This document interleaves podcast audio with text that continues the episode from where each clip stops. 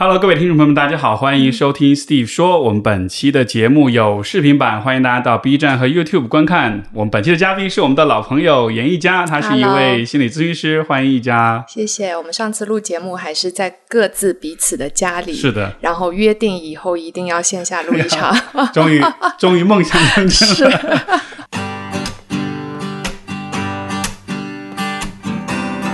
欢迎收听 Steve 说，和我一起拓展意识边界。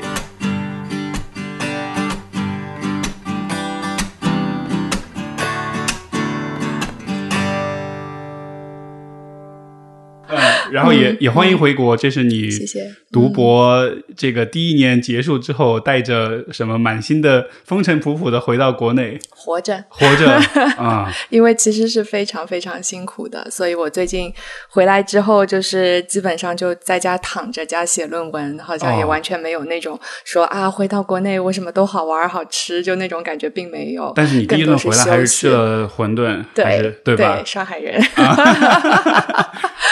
是是是有多难呢？因为因为其实我觉得你是一个还各种 multitasking 各种事情同时干，就是你的效率啊，各种其实还办事能力是很强的。但是所以你都会觉得很难，那那是真的得很难了。我觉得这个难主要是时间上的贫穷。就是我真的觉得我在过去一年当中，可能人生最大的一个困难就是时间不够用。然后呃，本身我读的其实不是 PhD，它是 D Sci，它可能有很多职业的训练。那职业训练之外，你还得搞那些理论研究的东西。那我两个孩子跟我一起去，我还得带孩子。有些时候，这个有些朋友不知道这个背景哈，就是一边你是在那边读博，另一边两个小朋友也跟着你去那边上中学。是是是，当然他们在住宿学校，所以对我来说只有双休日要管他们。但周一到周四，因为我要在伦敦的心理治疗中心见个案，然后回到家还要写很多东西，所以几乎是满满当当的。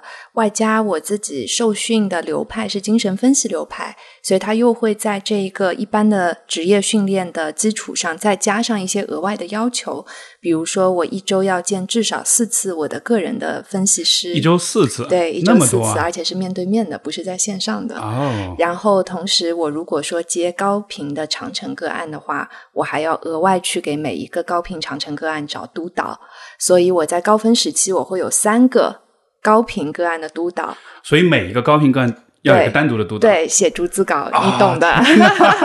然后再加上我工作的那两个心理治疗中心各有一个督导，我每周要去见他们，告诉他们我所有的个案进展怎么样。所以其实有五个督导在高峰时期。当然，我可以把这三个个案分配到四年里面去平均进行，所以就。呃，可能高分时期，我现在是三个督导一周，但也够呛了，因为三份逐字稿就非常非常够呛了，已经。哇，对。那那你是怎么？我突然觉得应该有必要请教一下你关于时间管理的这种经验，因为这听上去像是一个不可能完成的任务。但是你因为同时你还有时间去公园里玩，拍拍照片什么的，发点吃的呀什么的，包括陪陪你小孩去看看 Blackpink 什么的。是的，是的，是的。可能我在社交媒体上，但凡有跟这种吃喝玩乐有。关的大部分都是带孩子时顺便做的，因为毕竟两个孩子都大了嘛，所以他们周末回来，比如去公园啊、博物馆，那我也正好可以休息一下。而且有一个比较好的点呢，在于做饭是我的爱好，就是对我来说它不是一个义务，所以可能有些时候周末做饭对我来说还挺放松的。包括孩子回家，我会带他们出去吃点好吃的呀，所以就基本上算是一边当妈一边休息，所以看起来好像生活还蛮。丰富的，当然，我七月头上孩子们休假了，我就把他们先送回上海，让朋友先带回来。我自己在那儿大概过了两个礼拜没有孩子的生活，就一下觉得还是轻松很多的。当然，对对对对对。你你你最开始就是出发去英国之前，我们也聊过哈。然后我好奇，现在这一年完了，回头来看，你觉得这个体验这个过程有哪些是你没有是意外的，是你没有预想到的一些状况，或者说跟你的想象会有很会有很不一样的地方吗？我觉得其实。都是我想象到的，但是它的强度会比我想象到的要厉害很多。比如说，我当时去之前，这是读博劝退。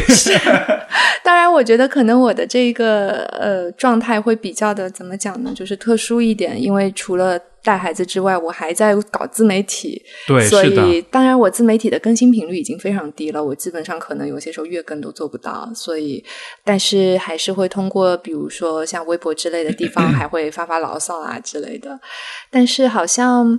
比如说，我去年刚到那儿没多久，我跟孩子三个人同时阳了啊，然后那一刻会非常的无助，因为其实虽然我在伦敦也会有一些朋友之类，但是因为你阳了嘛，你也不好意思找别人过来照顾你或者怎么样，这个和你身在上海，家人朋友都很多的感觉还是很不一样的。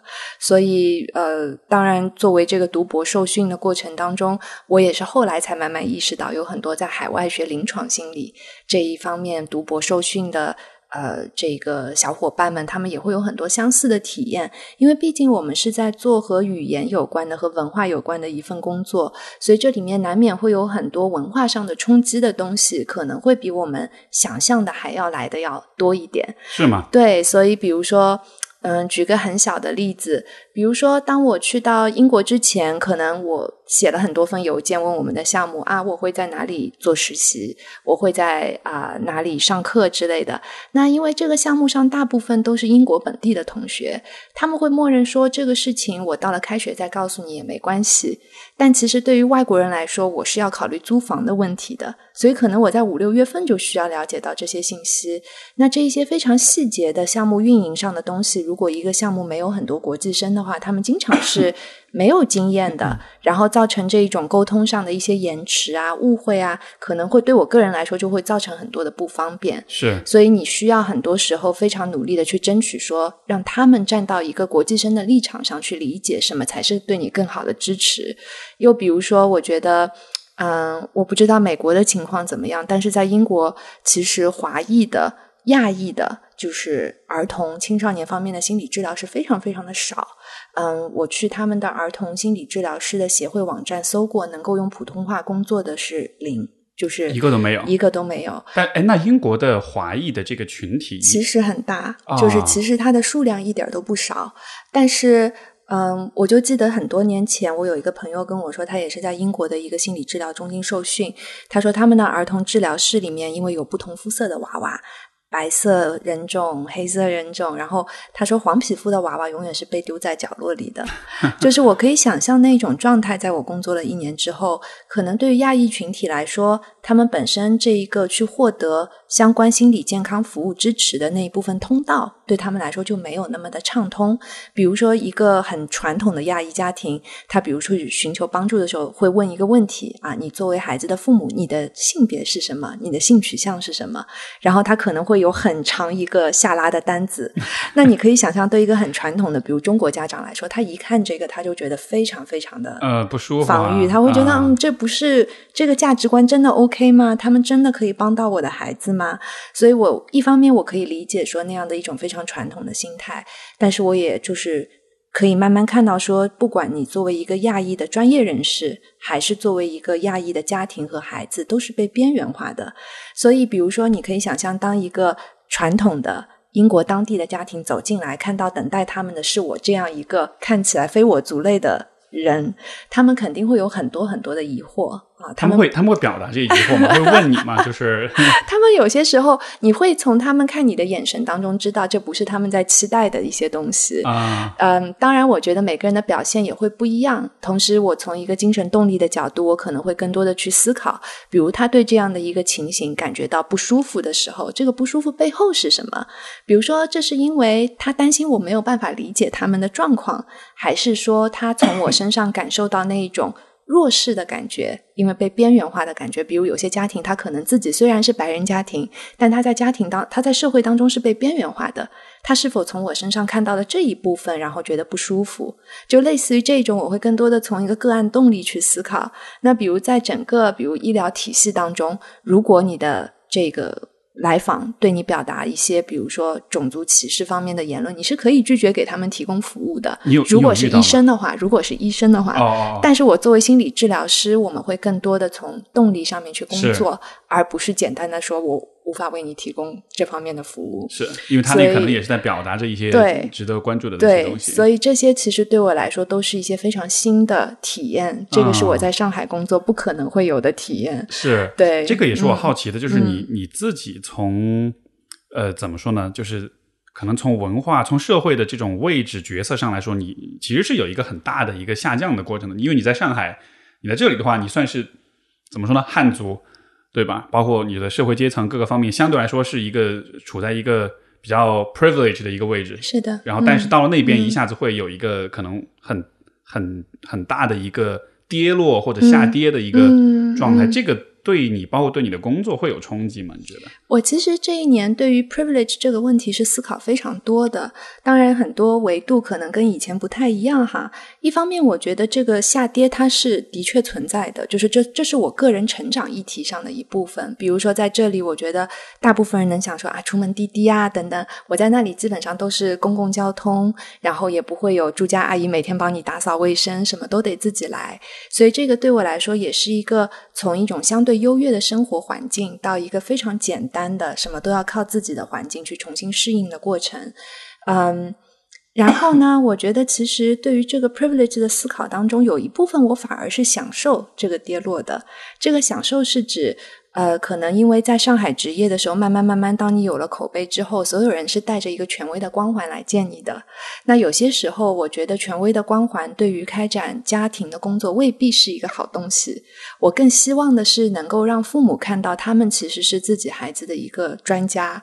而不是我是他们孩子的专家，所以其实某种程度上，当这个权威光环不存在的时候，它让我可以去更平等的和很多家庭去交流，去看看怎么可以支持到他们。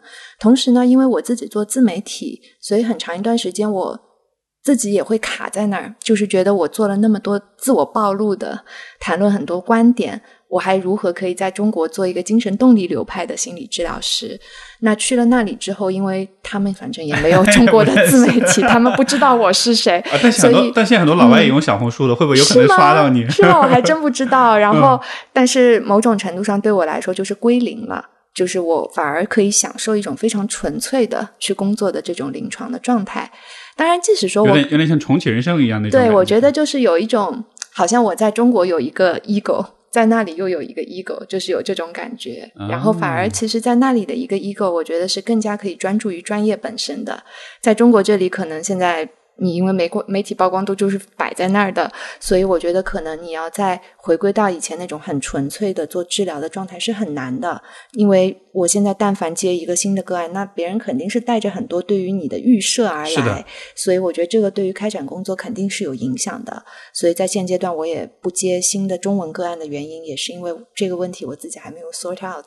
对，还得呃，那那但是这个状态，等你这个读播完了之后，你又得告别他，又得还是得回来面对。到时候再看吧，因为其实包括做自媒体这件事情本身，我也是不断的在问自己为什么。就是可能我最早的时候想要做它的原因，和我此刻想要继续做的原因已经非常不一样了。所以也许几年之后，我会选择说啊，我就不做这一块了，也是有可能的。所以我觉得，嗯。如果回归到这个 privilege 的问题，我会觉得这个归零对我来说不全是一个好像挫败的体验，它其实很多时候反而给我留出了一些空间，去有一些新的东西出来。所以这部分专业的空间对我是非常重要的。那还有一个很有趣的点发生在我和我的督导就是工作的一个过程当中啊。那具体的这个个案我们不去谈论它哈，就是有一天这个督导他就跟我说，他说 Kate，你有没有想过你坐在治疗室里面的时候，你的来访者看着你是一种什么样的感觉啊？然后我就在那描述了一番。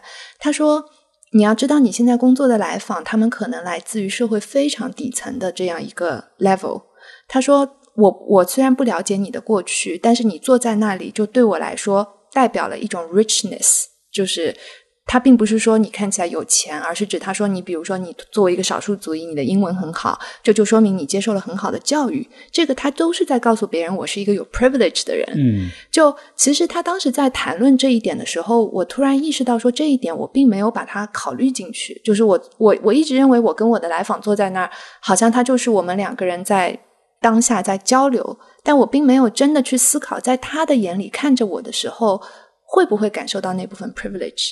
这个问题我从来没有考虑过，在这一次督导之前，是包括在中国，我觉得其实也是有这样的问题的。中国因为可能咨询都是自费，所以其实来做咨询的人是的，就是你很难接触到可能特别底层的。是的，是的，是的，因为我现在工作的两个心理治疗中心都是免费或者低费的，所以其实我工作的人群和我过去在中国接触的人群非常不一样。那其实我当时督导对我的这一个提醒，我觉得其实是给了我很多很多这方面的思考的。对你，你说这个会让我想起，比如说对我来说，我不太去思考，比如说我的性别跟来访者的性别之间的区别。但就像你说，有一天突然。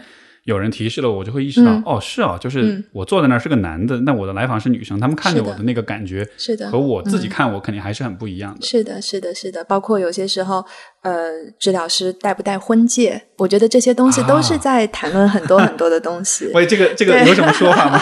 因为我没有考虑过这个问题，你一提示我就 天哪！当然，这个有很多文化约定，这个也没有标准答案，戴不戴都是 OK 的。那像我自己的话，我和我的 包括在英国。也有一些我的同行，他们是选择不带婚戒的，因为他们会觉得说这样子就是可以充分的让来访对你有各种各样的 fantasy。他可能在想象当中你是没有结过婚的，或者结过婚的，但不重要。其实你就是可以在那个素材之上去开展工作嘛。就是你的整个是一张白纸，对对对，尽可能多给他这种脑补的空间。是的，是的。哎，这个我倒是挺想请教你一个问题的，因为我理解其实。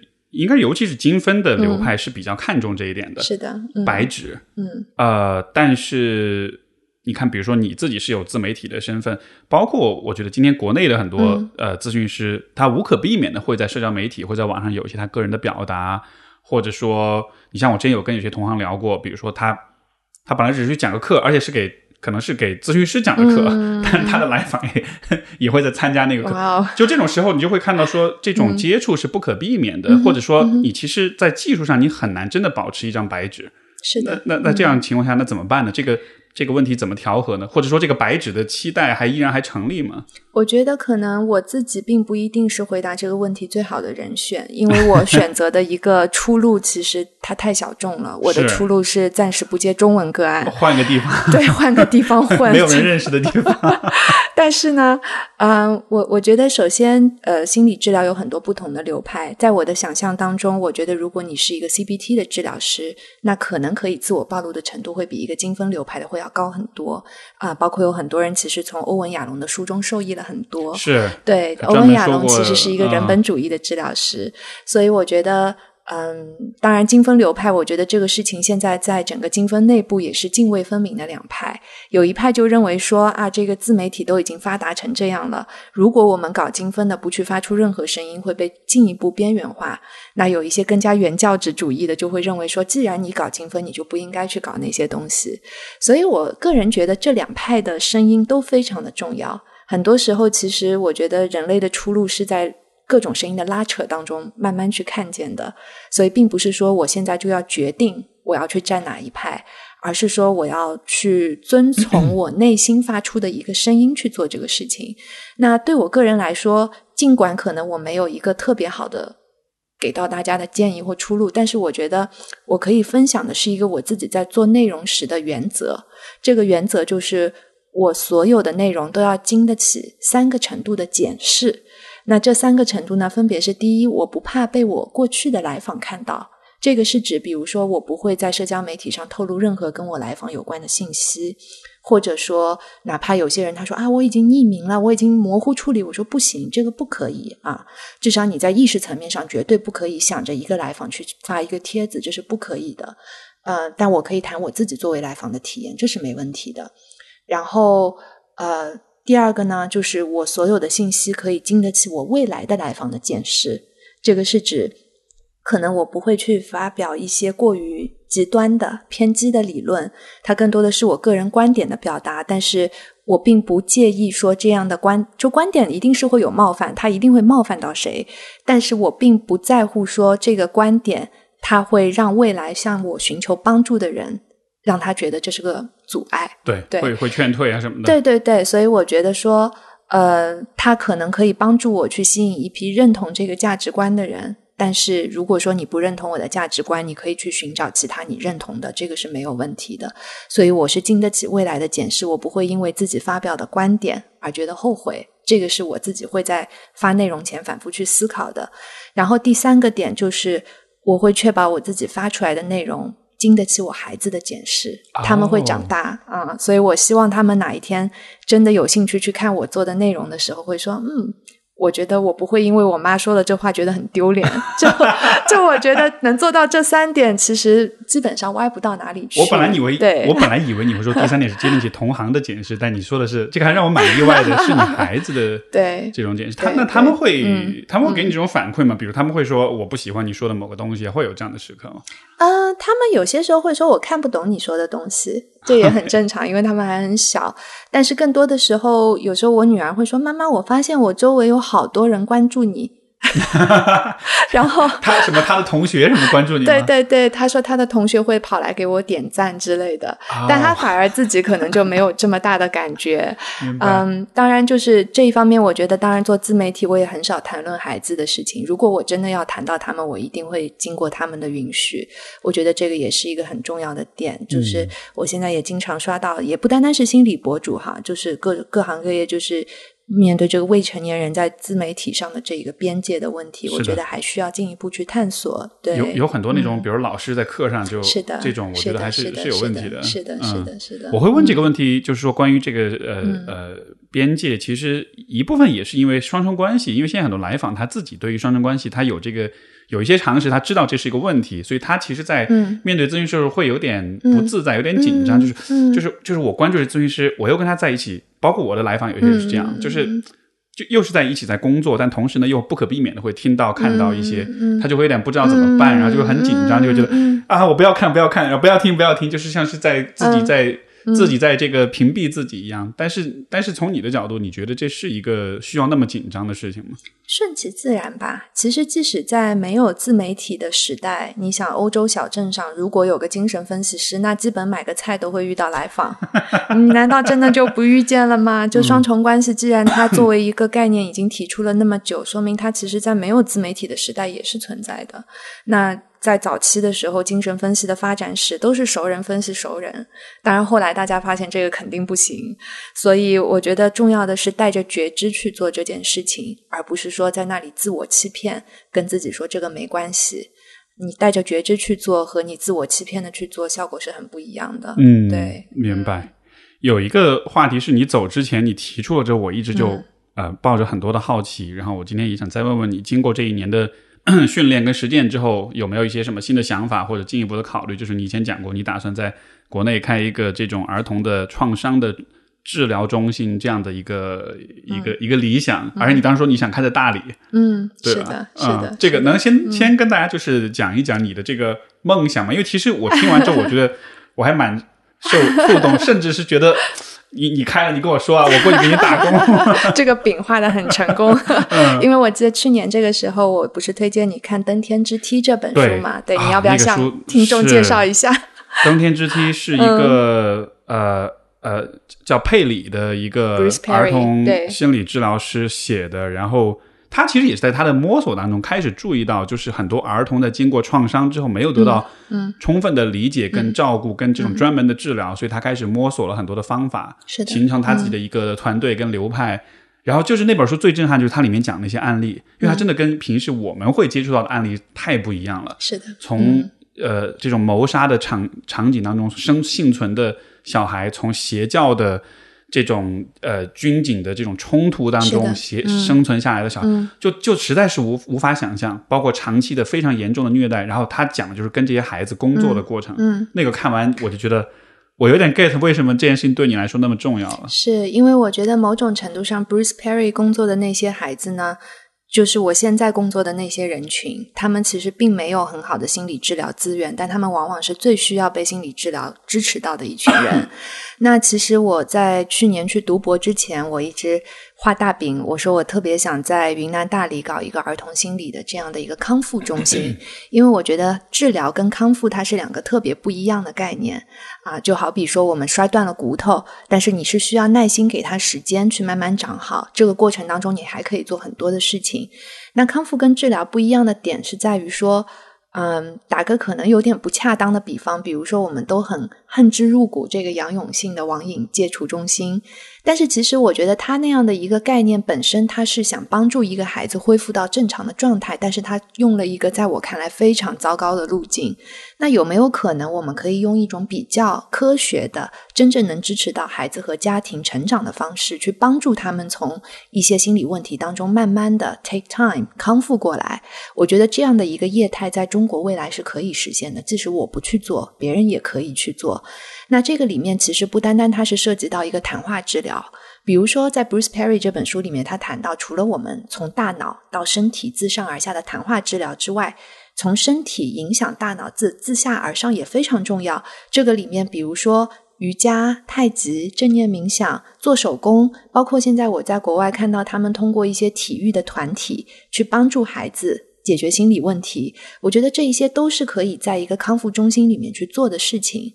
所以，当我说这个这样的一个愿景的时候，我不是抱着一种。全世界只有老子能做这件事儿的心情在讲，我是希望能够有更多同行真的开始慢慢的去做一点这样的事情，哪怕你现在只是在一个小城市里面的儿童青少年治疗师，你依旧可以去和你们城市的一些体育教练看看要不要去做一些和心理健康有关的支持小组，这些我觉得都不是那么难去实现的事情。嗯嗯。当然，大理这个地方我特别喜欢它，是因为它的确有山有水，它有很多自然的这种能量在那里。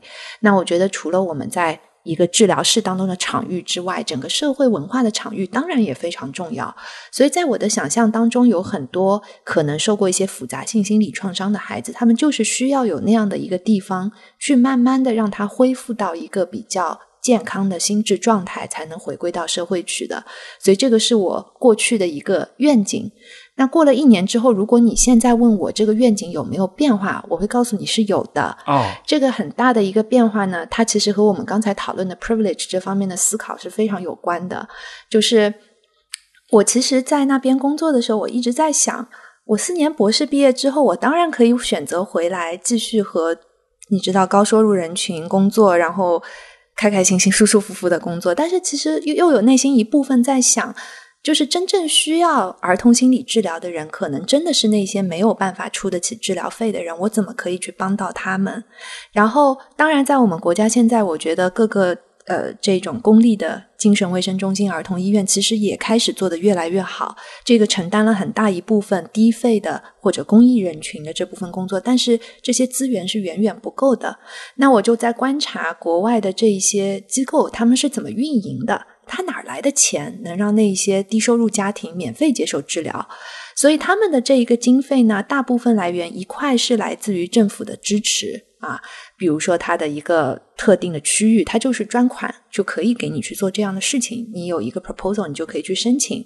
但是还有很重要的一块，我是看到可以和我的自媒体结合在一起的，就是来自于企业的赞助。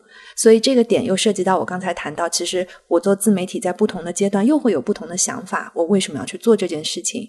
那我现在就在想，如果我作为一个心理博主，我可以拥有企业品牌资源的话，也许在未来五到十年，我真的想做这件事情的时候，他们可以成为我的金主。去继续去做一个慈善的项目，这个是我现在脑海里面会去想象的这么一种可能性。那当然，我觉得做这样一个慈善项目还有一个非常大的好处在于，虽然我对于家庭不收费，但是我依旧可以通过这样的一个东西去培养很多新的儿童心理治疗师的新生力量。比如说，作为一个新手咨询师，他到这里来，他去见那些家庭，我们不对家庭收费，但是我可以把这些费用补贴给一个新手的咨询师，比如他见一个来访。有三百块钱，但是同时我可以给他提供好的督导，就像我现在在那里接受的这样的一个支持一样。这样子经过经年累月的训练，中国才可以培养出一批新的儿童心理治疗师的人才。所以，就我觉得他似乎是一个变成了一个，我好像对于山清水秀这个事儿就想的没那么多，是不是非要放在大理，还是应该放在哪里？我好像想的没有那么多，但是我更多的会觉得说。怎么样把它变成一个可持续的一个既可以培养人才，又可以把我现有的资源带进去，又真的可以支持到更多家庭儿童的事情，这个是我在思考的。嗯，对，明白明白。我我觉得放在山清水秀的地方，会让整件事情更浪漫化一 些，是是是听上去是像天堂一样。但是我这次回来 看到大理的这个人的人流量，也是觉得很恐怖。因为我本来今年夏天想去，但前两天看到这个往返机票一张，居然上海大理要七八千，是的，我真的有被吓到。然后我就觉得啊，好像就是也不知道五年之后那个地方到底会怎么样，再看一看吧。现现在反正房价已经不便宜了，是的，是的，是的，就觉得可能很多事情会跟你刚出发的时候想的会不一样，所以也只能走一步看一步了。对，对，但你刚才描述这个画面，就真的是、呃我我真的会听着就觉得，为、我为什么会那么受吸引？因为那听上去真像天堂一样，或者像一个非常好的、非常理想化的一个愿景。嗯然后我确实也觉得我们很需要。就是说白了，国内国外这种体系，你一比较，你发现在一个有一个机构、有一个团队做很多事情，其实还是会相对来说容易很多，或者至少相对来说，你会更有可能解决一些很复杂的问题。嗯我觉得在国内做咨询还是太嗯单打独斗了，大家很少有那种跨学科的，嗯包括团队的这种支持啊什么的。所以你有那样一个画面，我觉得啊，好羡慕，就是 我有一个非常理 想化的目标，就是我并不想去做一个机构，但是我非常希望能够有一个去中心化的团队。这个是指，比如说我们在一个社群里面，可能我们会有 CBT 治疗师，我们会有家庭治疗师、儿童治疗师、职能治疗师、舞蹈治疗师、艺术治疗师，但是大家其实是互相独立的。可是我们又可以因为相同的愿景走到一起。我把这个叫做去中心化的团队合作。可能我们不同的同行可以为同一个个案共同去思考。我觉得这样就是一种非常理想化的、很美好的状态。是当然，我也理解说这个完全把它实现肯定是需要很多很多的努力的。嗯，但是它是我的一个理想化的目标吧。对。是，反正现在先把这个 flag 立在这儿，等你四年之后画博士大饼，完了，画大饼。对对对对对，就我现在但。凡遇到我觉得未来能用到的人，我就开始画饼。前两天我在伦敦遇到一个同行，他是学精神分析，但他曾经是个儿科医生，然后他从来没想过要去做儿童心理治疗。我说你这个背景不做儿童心理治疗太可惜了，太可惜了就开始画大饼。我说要不然以后你来我这儿做医学顾问吧，因为有很多孩子他有这个身心状况嘛，比如有的孩子他走到学校就发烧。啊，有的学校考试了，有的孩子考试了就呕吐，就你怎么去区分这个到底是生理原因、心理原因？我们是需要医学背景的人的，所以我说给她画了个饼啊，她马上牵住她老公，她说她老公也是儿科医生，说我们一定要帮一家。我想好嗯。又忽悠了一个，就是那个。特别棒，特别棒，因为因为你其实在，嗯我觉得就是因为你的商业头脑，你的在在运营这个方面的这种思维，我觉得是比很多咨询师会更稍微更多一些。但我但我觉得是我们需要这个行业内其实需要有这样的一种，就算是饼，但至少有一个目标，我觉得还是很重要的。是，其实不然的话，就只能是每天我们就只是一个一个来访在接，但是以后会发生什么，大家就没有任何想象。对，当然我自己觉得，可能虽然我这方面的确会稍微多一点，但是专业的事是要交给专业的人去做的。可能如果当有一天我真的开始做这么一件事情的时候，运营的部分我还是会需要有更懂的人来做，因为我自己更擅长的可能是搭桥，就是我觉得我可能。过去一年想明白的一件事儿，就是每个人都有自己的使命嘛。我觉得我可能有一部分的使命就是做一座桥梁，把很多很多的资源整合到一起。但是你说我是不是擅长去发明一个什么全新的东西出来？我觉得可能有些人他生来是特别擅长去原创一些理论的，但是我自己并没有觉得我有这方面特别强的天赋。但是我很擅长，比如把难的东西用简单的方式说出来，这也是在搭桥啊，或者说我把不同流派的人可以整合到一起，这也是在搭桥。所以这个是我更感兴趣也更擅长的。你说搭桥这个，我特别认同。嗯呃，我我其实我也是很早的时候我就意识到，我也不是那种能，包括我也意识到我我是不适合读博，我没法读博，以及像你说的在理论上的突破啊什么，那个让别人来做。可能我擅长做的事儿是让很多人走进咨询室吧，嗯，所以就呃在比较早期的阶段，我觉得还是做了蛮多工作，去让很多人就是尝试去做咨询。所以经常时不时会有那种同行朋友说：“哎，今天又有个来访，说是听了你节目来的。啊我说：“啊，太好了！”就，是是是是 是所以是是有这样一种，就是自己给自己的定位，是的看清楚自己有几斤几两了，是的，是的，是的，就会做一个比较舒服的角色。是的，是的，是的，是呃的。，咱们来聊个比较比较好玩一点的话题啊。刚才前面是专业性的话题，这个听众现在不知道有是不是都已经睡着了。对，比较好玩的话题就是，芭比芭比这个电影，你之前也看了，我也看了，然后我也看你有很多的嗯讨讨论，嗯然后大家有很多的讨论，呃。呃来说说你看完你的观后感，咱们可以交流一下，因为它这个电影它其实很丰富，维度很多，所以可以聊很多东西。是的，我觉得看完我的第一感受就是特别特别的荒诞啊！就是我觉得这部片我非常能理解有些人不喜欢它，因为如果你把它当成一部现实的片子去看，你就会觉得怎么这么的粗制滥造，这么的塑料，这个什么鬼剧本？但是，一旦你把它看成 是一个笑话。一个荒诞的东西去看，你就会觉得这片儿太神奇了。因为比如说，对我来说特别荒诞的点是在于，我觉得它结尾是不成立的。我身为一个女性，我会觉得男性是不可能放弃他们的领地的，不可能像这个这个里面描述的，好像他们能，甚至于我们在去所谓的感化同性别的时候，也不会那么的顺畅啊。事实上，就是其实最大的阻碍往往是来自于性别内部的，所以这一些点会让我觉得这部片充满了那种荒诞讽刺的元素。这个是、嗯我前面我也跟你说过，就这个呃，当然这是我个人的一种感觉嗯哈，就是荒诞讽刺这样的呃手法，这样的表达手法，我老觉得这个对于可能比如中国的受众来说，他们其实不是那么的熟悉或者适应。比如说，我举个例子，我以前出留学的时候，我特别喜欢看的一个卡通片叫《南方公园》。嗯，然后这个大家如果看过了，它其实是给成年人看的，嗯它其实就是一个专门的讽刺性的一个、嗯一个剧，虽然是卡通，但其实它说的全是现实世界当中的。嗯我看那个剧一开始我也看不懂，嗯。因为我最开始是高中的时候，就是还没有出国的时候，那当时很偶然买到那个 DVD，我说这个卡通 提升一下英语也好，我看的时候我觉得这是什么鬼，就是就是那种感觉，就是你能知道他是在讲一些好笑的东西，但是你 get 不到，但真的是看了可能四五季之后，我才是慢慢开始有点嗯 get 到他的很多时候那种讽刺的那个手法，就好像这个是需要一定的积累跟教育的。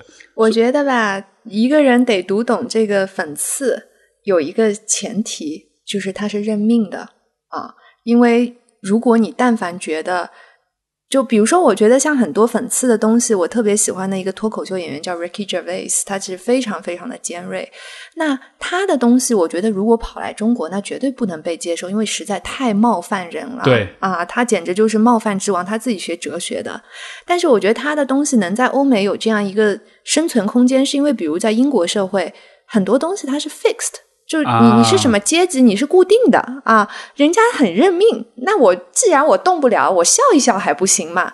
但是如果你在一个流动性很高的社会里面，这个对大家来说是一种非常冒犯，它对于人来说是会激活那部分我要永远待在这里的恐惧感的。我永远是不行的，所以我得去面对这一点。这个让人感觉到非常非常的难以接受。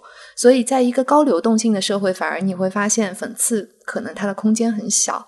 这个是我看待这个问题的角度。嗯，对，就是很多事嗯情已经固化了之后，是是是你你相当于只能通过讽刺来去，对那像是一种防御你认机制一样。命了嘛？就好像我们刚才说，Steve，你说我自己就是干这活的，我说对，我也就是干那活的，其他的活我干不了，这不就是认命，我们才能去这么说自己嘛？啊，但如果说我对自己还有一个很高的全能的期待，别人这么来说，你是不能接受这一点的。你觉得说我肯定是可以啥事儿都干成，对吧？但是我们现在接受了说，我就是有事儿干不成的啊，然后你才能接受说这事儿我能安然的去把它说出来，笑一笑都没问题。对，很有意思，我以前没有从这个角度考虑过，但这么来说，确实是哈、就是在现在的我们当下的这个社会氛围里面，确实是人们还是带着至少对自己还是有很多的可能性的这种探索的，有意思。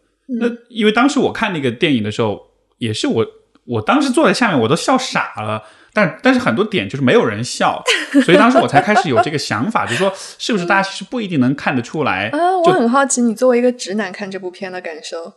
我觉得第一就是它很好笑，嗯我觉得这个是特别特别重要的。比如说好笑的点，你能想起来的一个好笑的点是什么？呃，就比如说那个 Mattel 的总裁，嗯整个这个人物，我觉得是是一个巨大的一个一个笑话，就是而且本来那个呃嗯那个叫 Will 呃 William 呃嗯。Will 哎不是不是叫什么 Ferrell 来着，嗯。就是那个演员他本身也是个很经典的一个喜剧演员嘛，然后我就整个他那个角色，我就觉得。就是很多人看了之后会觉得他像是一个代表了那种男权霸权的一个符号，但是在我看来，完全就他完全是反过来的，他完全是在讽刺，就这个角色有多么的幼稚跟无知。他包括他身边的那些西装男们，就整个他们构成一个这样一个小团体，就是啊，我看他我就不行了。是是对对对，但是就就是那个里面有很多是很多小细节，是我觉得非常非常好笑的。嗯，呃，所以好笑是特别重要的，因为这种剧就是。他肯定也夹了夹了很多他自己的私货，对吧？有很多大片的这大篇幅的这种演讲啊什么的。但是我觉得我不介意，因为只要你能让我笑出来的话，那这些东西都都是成立的。对，因为我觉得包括那个演讲的部分，那段话是写的很好的，其实写的很好。但它作为一个故事的推进的东西，我又是觉得它。其实非常的傻，放在那边就说白了就很傻。但是但是这个傻呢，又它变成了这个讽刺故事的一部分。是的，他傻的浑然天成在那个部分里面。就是就是编剧会让你觉得 是，就是编剧预判了你的预判。对对对对对。他知道你在这个时候会觉得这个东西很突兀，但他就要给你这个。是的，是的，是的，是的。觉得一切都是的，是的，是的。我觉得这部片子你只有说把它当成一个荒诞讽刺，然后就是像耍猴一样的片去看，你才能看出来它其实特别有意思。是的不然的话，会让人非常的失望。可能就是说，如果你是带着一种社会变革的对呃倡导的这样一个心态去看 看这个片，你可能觉得这在说什么呀？就反而他会，因为很多人会觉得他还不够太温和，对，不够有力量，对对对对对。但是我觉得他其实某种程度上有一定的认命。在里面，就是我觉得这个任命对于我作为一个女性来说，就是似乎一部分的我继续会去战斗，但是又有一部分的我知道这事儿它就是那样的，我再怎么战斗它还是那样的，所以还不如大家看个片儿笑一笑，就是那种感觉。对，很有意思。你说这个真的有点改变或者刷新我对这个片儿的认识，就是他的那种讽刺，他到底的目的是什么？嗯，呃，我的角度，我看完之后，因因为也是会比较看比较关注这里面的男性角色的这种呈现。我觉得虽然有荒诞的部分，但是我觉得也有一些是，就是怎么说呢？从编剧的角度来说，我觉得他是有很很精细的思考在里面的。他对于男性的呈现，虽然像你说他不可能那么容易放弃自己的领地什么，但至少他也有讲到一些我觉得还是挺有共鸣的东西。比如说他其实，比如说 Ken 其实就是不被喜欢，但他最后要做的所有的那些事情，到了最后的最后，你发现其实还是就是个小男孩儿，他就是自己觉得自己不好，所以想要去。让自己的 ego 膨胀来弥补自己的自尊心，是是这个部分是，就这个部分的叙事，我觉得在主流媒体里面相对来说不那么常见。是的，是的，尤其是我觉得这一部分呢，是这个片子，我觉得它并不是用讽刺的方式去处理，但是其实特别特别 insightful 的部分，就是在于谈论，嗯，尤其是男性和 having 与 being 的关系。就男性很长一段时间，他们是通过 having 去体验 being 的，因为我拥有很多，我存在。是，但是其实这部片它是在告诉你说，男性如果不去体验自己非常纯粹的存在的话，是要被玩死的。那我觉得这个的确是我自己观察周围很多人的一种状态吧。尤其是我觉得过去三年之后，很多人的生活其实变化很大啊。比如他某一个行业突然不那么景气的时候，有很多人会有那一部分。我不知道我是谁的感觉啊！当我失去了过去习以为常的一切，那我现在还是谁？我还是值不值得拥有一个幸福快乐的生活？我觉得这一部分在男性身上往往会体现的更加明显一些。在我自己的观察中，不知道你的观察是怎样的？你说这个 having 跟 being 这个关系，我觉得其实这个片里男性、女性都存在这样一个点。是的，比如说对于女女性来说。他整个他醒来的时候，他整个那个生活所有的颜色道具，那也是一种 having，是的，对吧？包括你在消费主义国家下，那就是个超级 having，是的，是的。对，但他好像最终都还是指向同一个方向，就是是是到人的那个更纯粹的那个那个部分。是的。那你会觉得这个最终的这个怎么说呢？就是去你要去感受你自己，找到你自己，你会觉得这个有点。呃，有有一点 cliche 嘛，有点陈词滥调嘛，就是所有的这种问题到最后都是找到你自己，然后就这会是一个有点，我觉得有点那种感觉吗？如果这部片放在二零一八年出来和放在二零二三年出来，可能效果会完全不同。怎么讲？呃，我的点在于说，我觉得可能全世界人民在过去三年之后都在经历存在主义危机，哦，对于 having 和 being 的这种思考会更多一些。所以我看到这个影片结尾的时候，就是觉得，哎，全世界人民都不容易，就这种感觉啊，男的、女的，当然女的是更不容易一点，但男的也不容易，就是这样子啊，就这种感觉。是的，这个确实切切切中了这个点，所以现在才过十亿的票房了。所以这个也，我觉得也是从。侧面证明了它里面所传递的这种呃想法，包括这种很底层的情绪，其实还是大家很有共鸣的。是因为我觉得，就像是整个地球现在在一个青春期，一直在讨论我是谁的问题。那你其实，在经历了这个三年存在主义危机的这个冲击之后，生存都是问题之后，你就会思考我是谁啊？我这一辈子到底要活成什么样子？所以你去看这个，不管 Barbie 也好，还是现在我们很多很多围绕着性别，围绕着很多，比如说精神科诊断，很多的讨论都是在讲我是谁啊？为什么这些讨论在此时此刻那么的热火朝天？它其实有很多集体的无意识在里面，嗯。你也说到这个存在主义危机哈，我们上一次录节目的时候聊了好多什么末日生存狂呀什么的 这种话题。当时因为刚好在这个处在居家的过程中，所以想了很多这些，比如说要突然去方舱，你的你需要准备的背包什么的。我不知道这这又过去了，看你你看这大可能一年多哈，你你现在的怎么说呢？你的存在，你的这个 prepper 的这个。这个这个这个警警报水平是增是上升了还是下降了？看完《碟中谍》还想把黄翔伞给继续学完。嗯，我记得两三月份的时候，有一阵儿英国的超市里面，我走进超市是买不到番茄。黄瓜和鸡蛋的，然后是因为他们脱欧之后，反正也是因为气候变化各种各样的原因就断档了。当然，他们并没有到那种啊很糟糕的那种地步。但是我当时看到那个空空的货架，还是一瞬间会有那种身体上的感觉，好像还是会本能的非常的焦虑那种感觉。然后心里面就骂了一句，就是。就是英国政府让我来了这边，还要过这样的日子，就这种感觉。但是我我就发现那些东西从来没有走远过。包括我昨天晚上回到小区的时候，走过某个路口，我还想啊，那一年我们在这儿团过可乐。就是我我周围好像有两种声音，一种声音是过去的就让它过去吧，总要朝前看，朝前走。那另一种声音可能是我自己所在的一部分声音，就是觉得去记住那些是重要的。啊，所以就是可能我觉得它代表着两种很不同的生活态度。对，嗯，我能否这么归纳？一种声音是更趋光性的，他愿意看到好的东西，他认为好的东西才是你唯一需要关注。另一种人看到的可能是趋向于完整、全面的，就是好的东西也看，但是坏的东西也看。你得有一个更完整、更平衡的视角，你才能是。甚至于可能会对坏的东西更敏感一些，因为我觉得人的这个本能就是会去看那些威胁到你生存的元素。没错。所以可能当你过去的经历当中有一些让你感觉到非常不安全的事情发生过，可能你会记得比较牢一点吧。嗯，这个这个点，等一会儿我们我想问你关于玄学的话题的时候，我会再回到这儿。就这个 这个角度，这个视角很重要。嗯。不过我我前面还想呃问的一点就是，你看，比如说最近。呃，气候变化的问题，我觉得最近最近大家国人吧，可能很多人是会很直观的感受到它对我们的影响到底是怎么样的。暴雨、洪水，啊，包括今天台风搞得上海、浙江这边全部都人心惶惶。这个最后卡努又转走了，对吧？但就是你能感觉到人们对这件事情开始有了非常切身的这种体会。是的，呃。这个方面会是一个让你也感到，就是你对这这些就是现在这样一些现象的那种反应是什么样的？你会你会更担心，你会更害怕，还是说会啊会啊会啊？因为我这么 prepper 体质的人，那肯定。因为我最近在认真思考，要给家里搞一个大箱子，就是把所有的重要的证件啊和一些重要的纪念全都放在里面。这样子，万一哪一天鬼知道哪天上海发洪水的时候，拎个箱子就能走。因为我其实今天就在看那些被洪水淹没的家，其实是非常非常心痛的。就是我觉得虽然大家会说啊命在就好都有可能，但是我也可以体验到那种一手一脚打造起来的一个家，一夜之间什么都没有的感觉。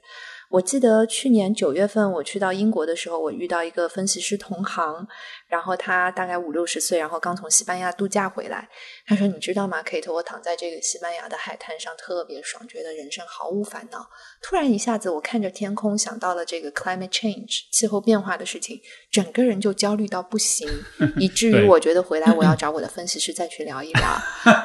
我当时九月份的时候，你知道，我刚从一个完全关了很久的状态过去，体验不到那种我想哈白人的生存主义危机，就是那种感觉。然后，但是你知道，就是我现在。回过头来，一年之后，我可以部分体验到他的那种焦虑感。他真不是在开玩笑。那不管你是在欧洲也好，还是在中国也好，这种气候变化的事儿，还真不是咱们靠自己努力就能去改变的事情。然后，嗯。前两天我是看到瑞典的学者，他们出了一本书，就是写那边的青少年和气候变化有关的焦虑，它已经变成了一个病理化的东西了。哇，对，所以你会看到说，在不同文化下，他们对于这个事儿的反应很不一样。当然，在中国的话，我觉得。第一，我们现在好像谈的没那么多，当然有各方面的原因哈。但是另一方面呢，它其实造成的影响又一直在，包括高温也是气候变化的一部分。就你可以想象，如果有一天高温到了，全城的电力都不够用啊之类的，这还是一个非常糟糕的情况。这个去年夏天已经在这样了，是的，像四川很多地方都是都是限电的。是的，我前两天读了一篇报道，就是是一个可能三四线的小城市，因为限电。导致有家庭，他们可能被疏漏了，就排查的时候被疏漏了，他们是有呼吸机的，然后就造成了非常糟糕的一个结果。那我觉得这样的事情，它看起来好像是。人祸，但其实它某部分也是天灾。就是我觉得可能很多时候我们没有从一个气候的角度去 思考，但是的确，我觉得这事儿想的是挺多的。现在，而且这个里面也涉及到，就是呃，就是当环境变化的时候，人能不能及时的，我觉得就是做出调整跟适应。因为我前前阵子听了一个播客，然后就是也是在讲气候变化问题，就讲到说。呃，河呃，他是去年的一个节目，他就讲那个河北的小麦当时收小麦的问题，嗯，就是说好像是说是去年五月份河北出现罕见的长期的这个呃降雨，嗯，就这个季节从来不会有降雨，嗯，但是因为有持续的降雨，导致就这个阶段你必须那小麦你没法收了，对吧？然后但是当时就发生一个很荒谬的一个情况，就是这种很多联合收割机，然后这个相当于是没有，好像是是没有许可证还是怎么样的，要要得审批。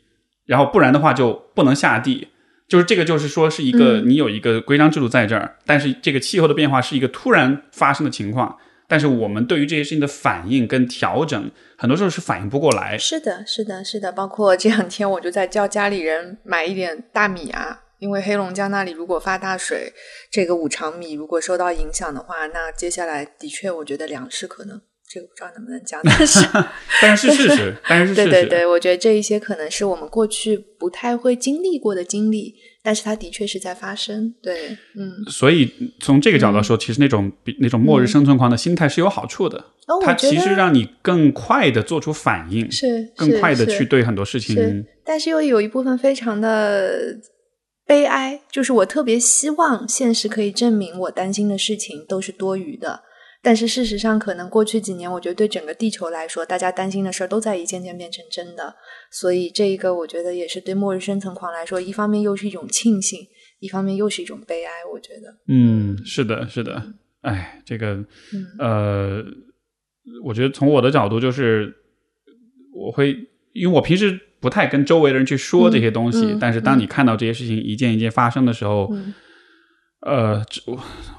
我我所有的一个方式，我可能会寄希望于说，一方面这些事情在发生，但另一方面，我们的科技的发展也在尽可能的追赶问题的产生吧。也许，比如说新的。农业种植的手段也好，或者是天天气预测的手段也好，是的，新的材料科技啊什么的，是的。呃，反正我现在越来越觉得，就尤其最近一段时间，因为这个气候的变化，我越来越就是关注农业这件事情。我越来越觉得，我还建议我孩子大学去学农业呢，是吧？对对对，以后会是热门专业。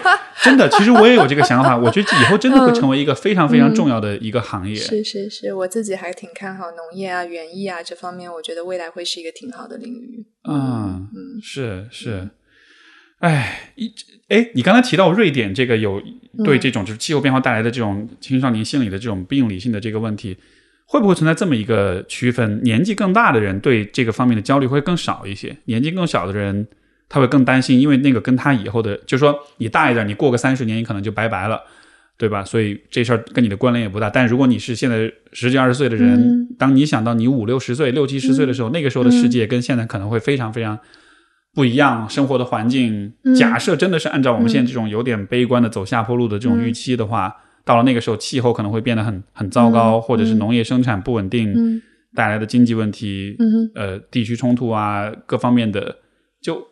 你你觉得会有这样一个区分吗？我相信，如果真的去研究一下，一定会有。但是很有意思的一点是，那天我在那个微博上面谈到，就是瑞典青少年有这方面的焦虑。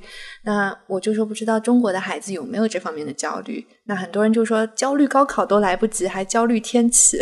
所以我觉得这句话是很有趣的，因为它其实揭示了一点，就是很多焦虑背后是有文化性的因素在里面。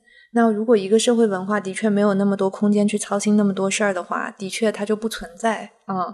所以就是我我我我说的不存在，是指在一个意识层面的不存在。它无意识层面，它一定会知道这玩意儿是在的，但是它可能在中国，我并不觉得它在短期内会变成一个病理性的存在。对，我有一种猜想，你觉得会不会是因为在过去的？在我们的社会里面，过去的二十年、三十年的时间，总体是一种充满希望跟向上走上坡路的一个过程。所以，人们真的更多关注的是个人的收益、个人的发展这个方面的问题。高考也好，找工作也好，财富的积累也好，阶层的跃跃升也好，嗯，就就因为你刚好有这么一个，嗯，就你赶上这一波了，是，但是，嗯。这些问题其实是更大的一些，或者更就是跟你的利害关系相对，至少显得没有那么的严重。嗯，但是如果你想想看，你反过来想的话，其实有很多行业，呃，都不说行业吧，比如说你的个人的财产，有一天就是有可能，你来一个那天我看到有一个小红书有个贴，就是有一张图是那个洪水淹了之后，有很多车全部都给泡了，是的，很多人就在讨论这个保险公司到底赔不赔。对吧？然后这就是非常非常直接的一个问题。你你的你好不容易花重金买了辆车，有一天洪水一来，你车就没了，是的，甚至有可能赔不了。是的，那那你怎么想？就它其实跟你的切身利益非常相关。是的，是的，是的。那我自己会觉得说，就是在这样的一个问题上面呢，他们很多这一个很多东西，它可能会是一个延迟性的反应。就是可能等到大家意识到说，哦，原来我的生活已经变化这么大了，那个时候可能已经是很多年以后了。但是很多东西，它现在可能就是在我们的集体无意识当中会觉得，哎，我们地大物博，我们要思考的是怎么盘好我们这一堆的能源。但是相对来讲，比如像瑞典这么一个小国家，他们必须得去团结很多很多外部的东西。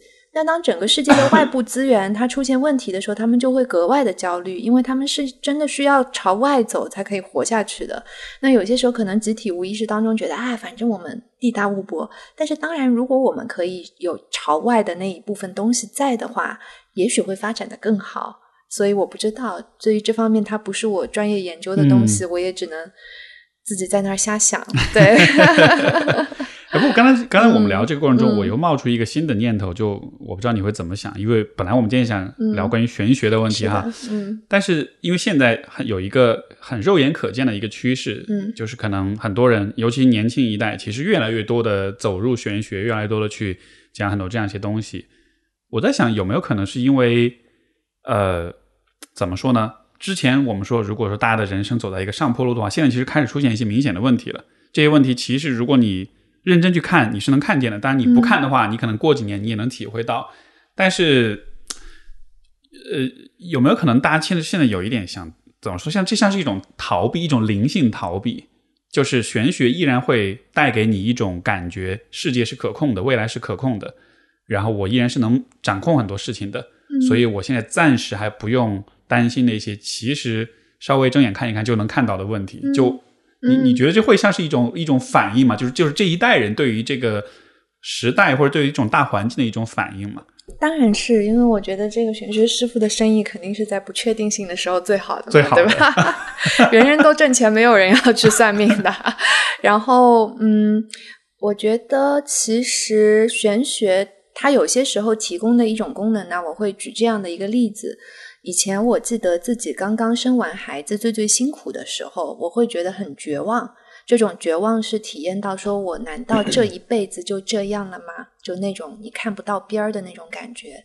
但是那个时候，如果有个人跑来跟我说，一家不用担心，过三个月，等孩子到了三岁，事情会变得不一样的，那我就可以慢慢的熬过那一段非常辛苦的，甚至于绝望的时光。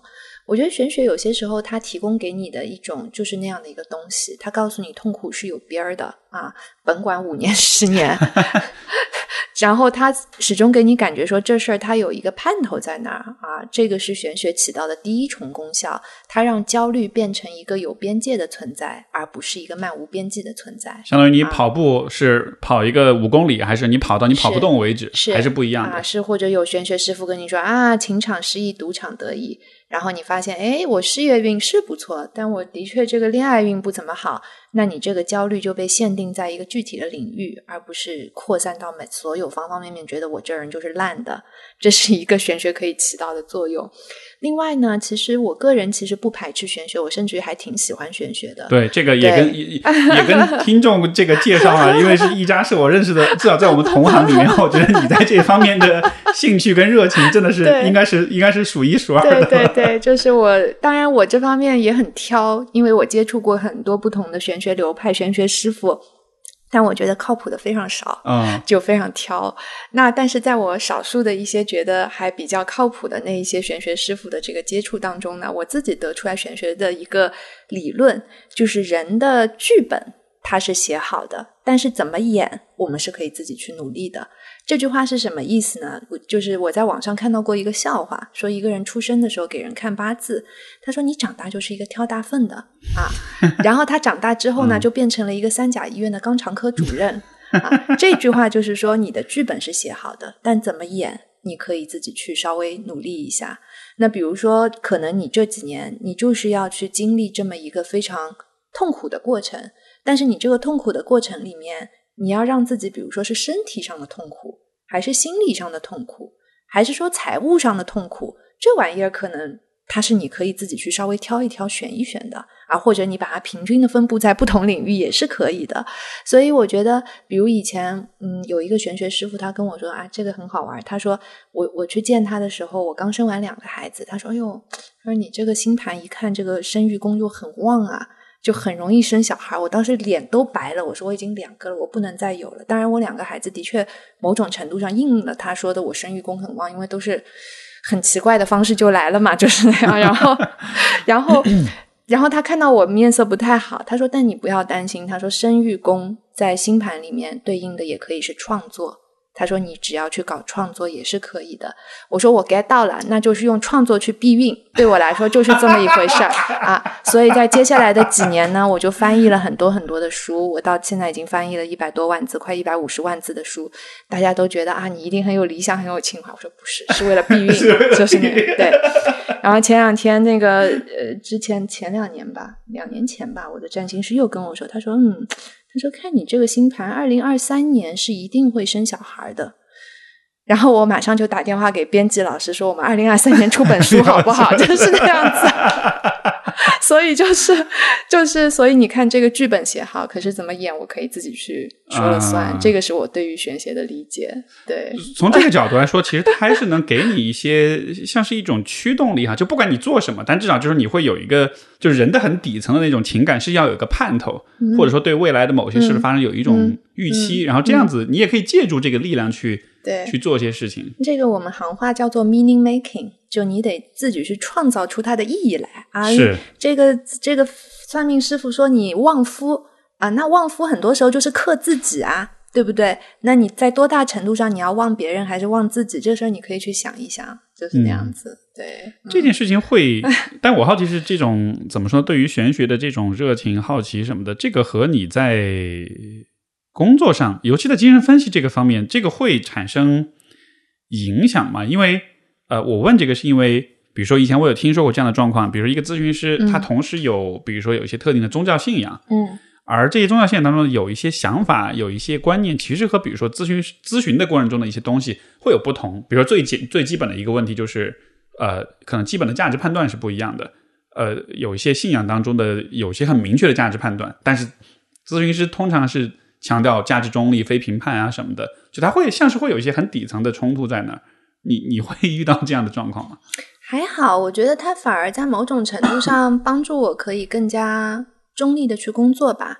就是比如说跟儿童青少年工作，很多时候我们是要跟时间赛跑的。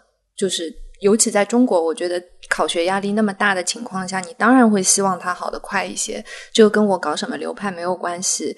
嗯。但是那个时候，如果我有这部分玄学的信仰呢，我又觉得很多东西它是命里写好的。就是这个什么意思？比如说，我有一个非常关系非常非常要好的朋友，他是学道教的啊，那他自己的孩子可能出现了一些这个精神上的问题，一些小压力，然后他来问我怎么办？怎么办？我说你自己打卦了没？啊，他跟我说打啦。我说那这一波什么时候过去？他说啊，明年。那我说，那你就等着呗。啊，你说这话听起来一点都不像一个治疗师该说的话。当然，我会告诉他，你这个暑假可以带孩子去干点啥之类的。包括我也会很自恋的认为，他跑来跟我谈这事儿，也是他八字里面写好的，问我就对了。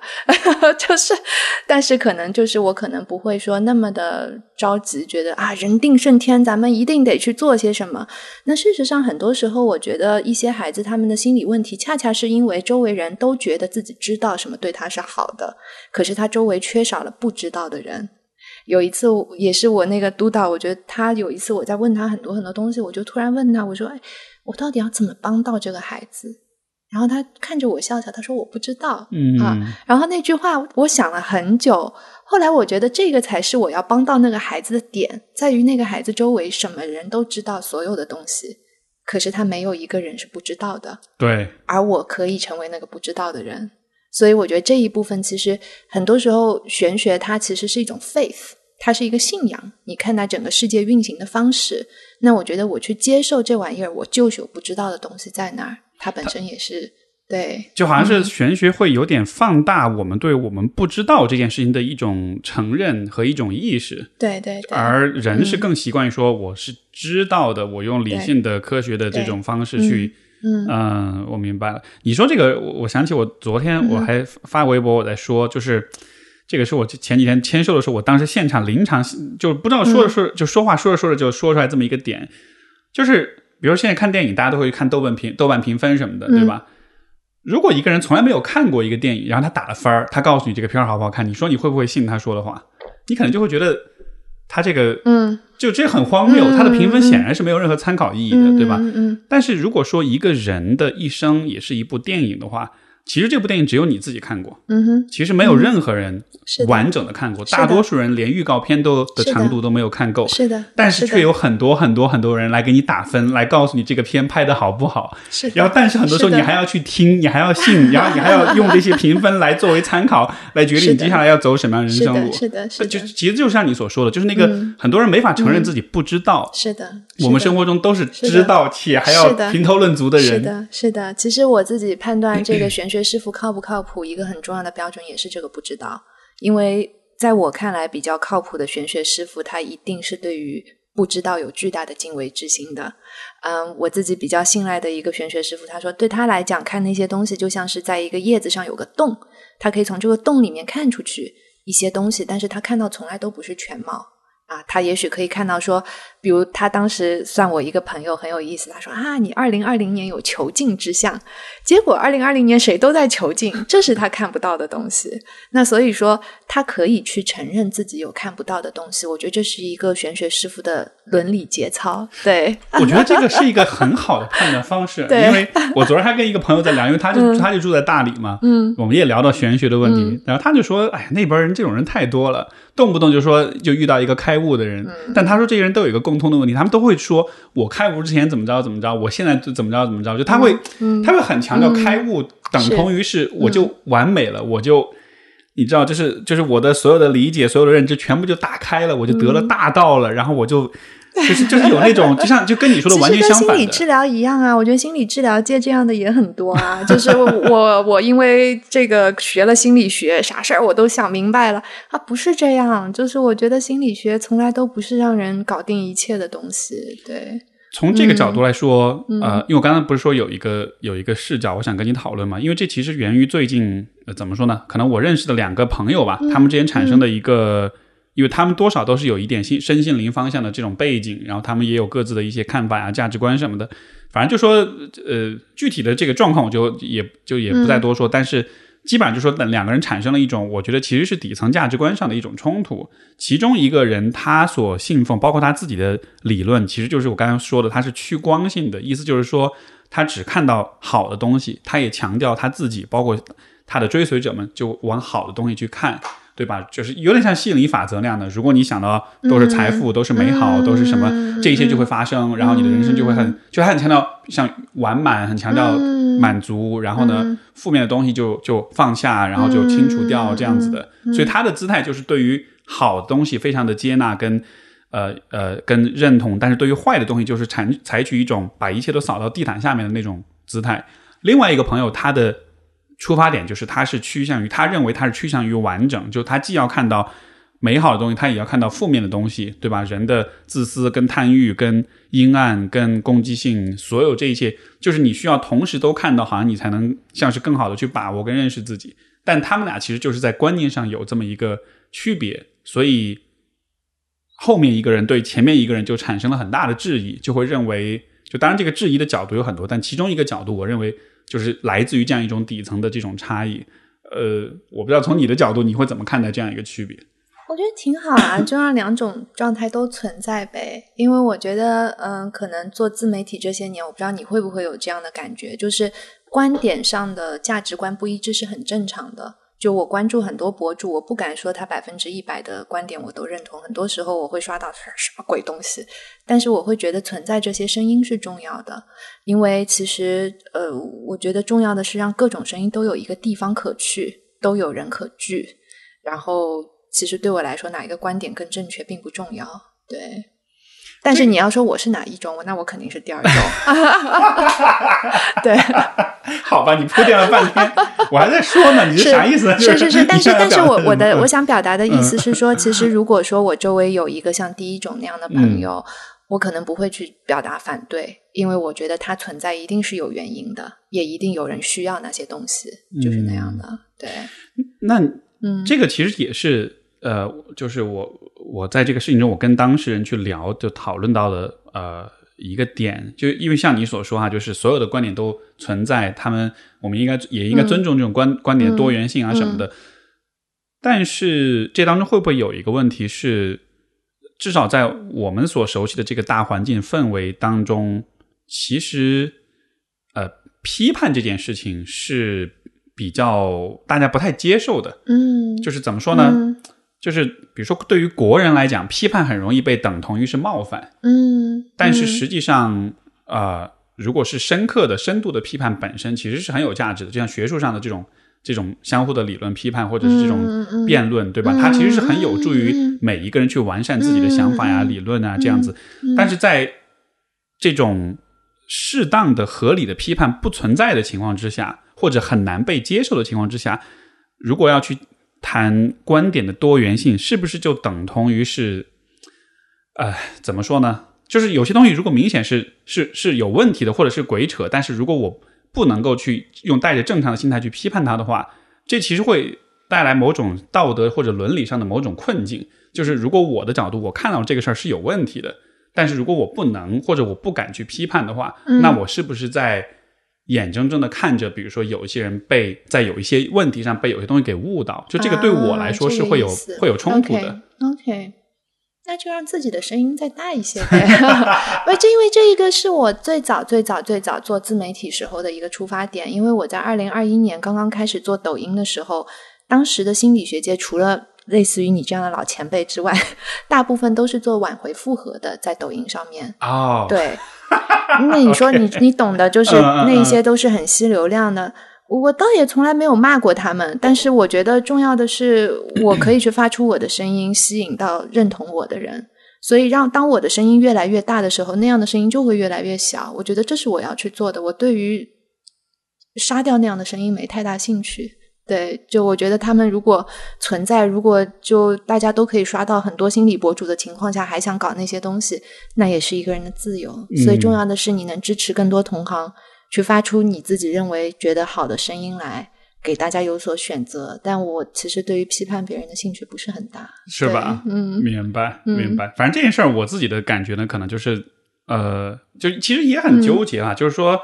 尤其是当你所批判的对象本身，比如说是一个圈子，或者说也是朋友，也认识，呃，就好像是个人关系的层面和那个认识的层面的那种，这两件事儿很，大家很容易不小心就把它画成一画画到一个领域里面去了。但是其实理想状况下是观点观念上的巨大差异和关系上的这种亲近跟信任，其实是。是有可能同时存在的，就理想情况下，是的，对吧？但是当然会希望那种状态。嗯，只是这个可能在，你看，就跟前面说的关于讽刺这件事情，好像很多人不太能 get。我觉得同样的，就是关于批判这件事情，我觉得很多人的反应可能还是有点像是应激反应一样的，因为批判几乎是等同于是对你的贬低，对你的因为我觉得这个批判的尺度是非常难以把握的，尤其如果我们从小到大的教育当中没有 critical reading and thinking 的话，就是你一不小心，很多人认为自己是在做批判，但其实他在做的事情是指责，这两件事情很不一样。比如说，在我们精神分析界的理论发展历史上，有整整十年的时间，克莱因和安娜弗洛伊德围绕着一个非常具体的问题吵了整整十年。我现在回看那一段历史，我觉得我是很羡慕他们的，因为在这十年里面，从来没有出现过他们对彼此的人身攻击啊，有站队也撕的很难看。这个这个学术上真的是你来我往吵了整整十年，最终导致了整个英国精神分析界的分裂，直到今天这个影响都还在。他们到底是撕的是什么问题？他们撕的问题，呃，其中有一个就是婴儿到底有没有幻想。啊，对，比如说克莱因，他认为婴儿心里面就是会觉得啊，总有刁民要害朕啊。安娜弗洛伊德说不是啊，婴儿他就得到一定的时候，他才能意识到外面有这么多的人啊、关系啊等等。就当然这个影响了他们后来这个做。治疗的很多技术上的不同，是一个很底层的一个假设。对，比如说克莱因，他可能很快他就会给来访做解释；安娜弗洛伊德派可能会等很久，关系建立好了才去做解释。就他们有很多根本性的不同。但是我觉得那样的一种 争论，长达十年的学术争论，在现在几乎不可能存在啊！你但凡去了社交媒体，那就是一句话就拉黑了。所以这也是我觉得，就是在我现在看来，学术还有价值的原因。就是学术论文，好歹你是不会在发表一篇论文的时候去写啊。我看 Steve 这人就是有问题，他就写不出来什么好东西。我不可能在论文里这么写。我们是就事论事的，所以就是我一直不觉得自媒体是一个讨论严肃观点的好地方。我觉得它是一个表达观点的好地方。但我其实对于讨论本身兴趣不大，我表达我玩我的，你爱来反对你来反对，但我也从来不揪着谁去反对，就是那样子。对，学就学术的领域，好歹还有一些底线，是的，是有一些共识是存在的，是的，是的。现在我觉得，就是我自己看这自媒体上面，但凡有一点私德问题。或者有一点这个对于这个人的不认可，这个所有的观点都要被否定掉，我觉得这个是有问题的。对，加上举报文化呀什么的，这个是是是 是。嗯，那那那如果这样的话，如果我们想要讨论的话，那但因为因为学术圈的讨论也有它的门槛，对吧？普通人没法去嗯。很轻易的加入到这个讨论当中，那这是否意味着其实现在讨论就没有地方可以发生了？我觉得是发出自己的声音和把别人的声音灭掉是两件事情啊！你可以去说我反对的东西，比如说我自己在我的微博上面也会说我反对某款 A P P 它怎么怎么地，对吧？啊，被他们水进来冲了。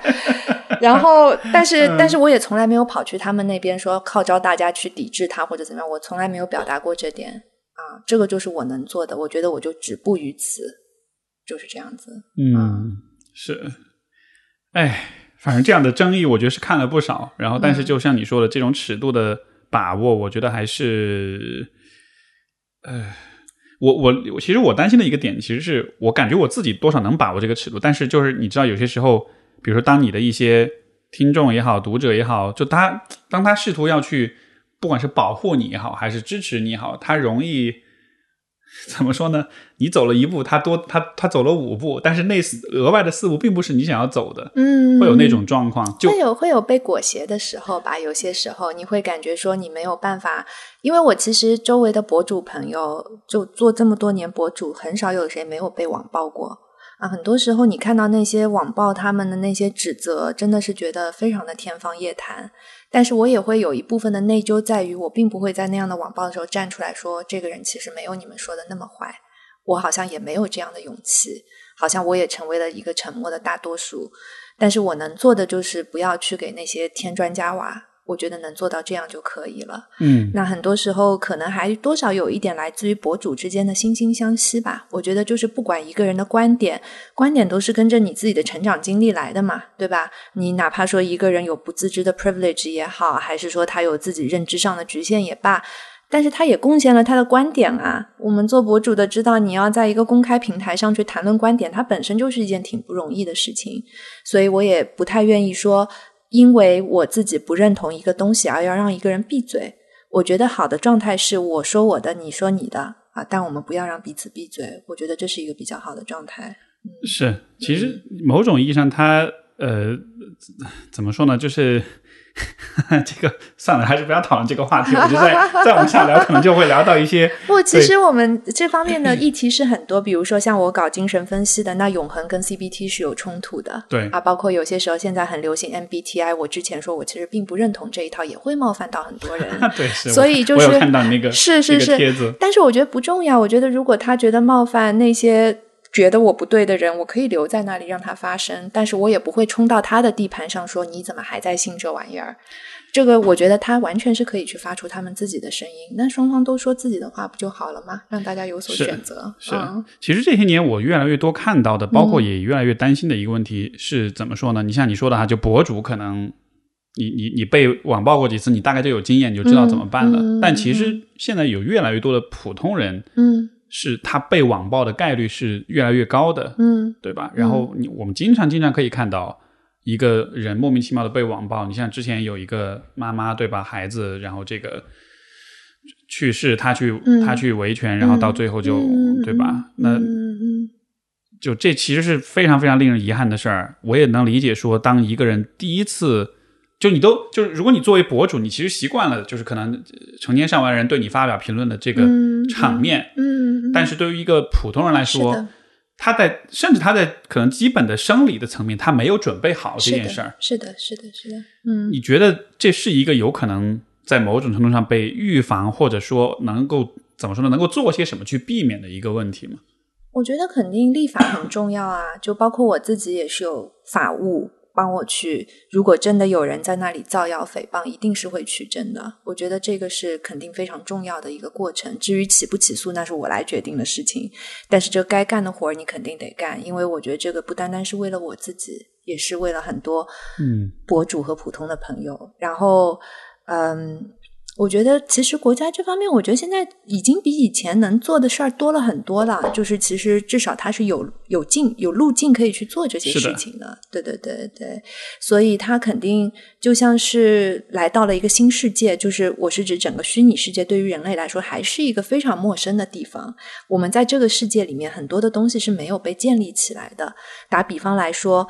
啊，我有些时候在想，其实我们作为有些时候会露脸的博主，未来这个 AI 这么发达的情况下，我们怎么确保没有人用我们的形象去伪造我们的言论？我觉得这是以后百分之百会发生的事情。你有那么多的形象、声音，是的，是的，这个采样早就够了。是的，所以我觉得我们没有办法去预设说，OK，我可以做些什么。我们能做的只有待在那儿，然后静静的看着这个人类世界到底会变成什么鸟样，就是那样子。这也是我认命的一部分。不知道有有会有会不会有哪一天，我会就这件事情来做一些讽刺的这种 自嘲和批判哈。对，不过关于网暴这事儿，我还是觉得，我觉得对于很多普通人来说，就是因为我之前我也呃写过一些稿，包括就是也也接触到有些人遇到这样的情况，我真的还是很能够理解，就是说本来我自己呢就可能习惯了这种公众的发声哈，也习惯了面对很多人的那个感觉，但是当他们真的第一次。面对那样一个声音的时候，那个冲击其实挺难想象的。我觉得，即使对博主，哪怕你经历了很多次，来一次新的时候，你还是会觉得很难受啊。是，就生会有生理上的那种反应，哪怕你认知上你知道，对吧？是的，是的，是的。所以我一直觉得，其实 这部分它真的就像是一个个拳头一样，所以它一定是在某种程度上会被法律规范起来的。我我听过的一个比喻，我觉得很妙，就是他说，其实这种网上这些评论，它其实像是针一样，它每一个针就是就。扎扎你痛一下而已，嗯，所以你觉得好像也还好，但如果是一千万根针同时扎你的话，那还是能扎死人的。嗯，当然我也有一些不同的理解的角度，比如说有一次我是在谈论 ADHD 的问题的时候，有很多人跑来发表了一些非常非常激烈的言论，但是当然一方面我也会去反省自己的内容在哪方面出了问题，会让人感觉到那么的冒犯，但是呢，另一方面我又似乎体验到说。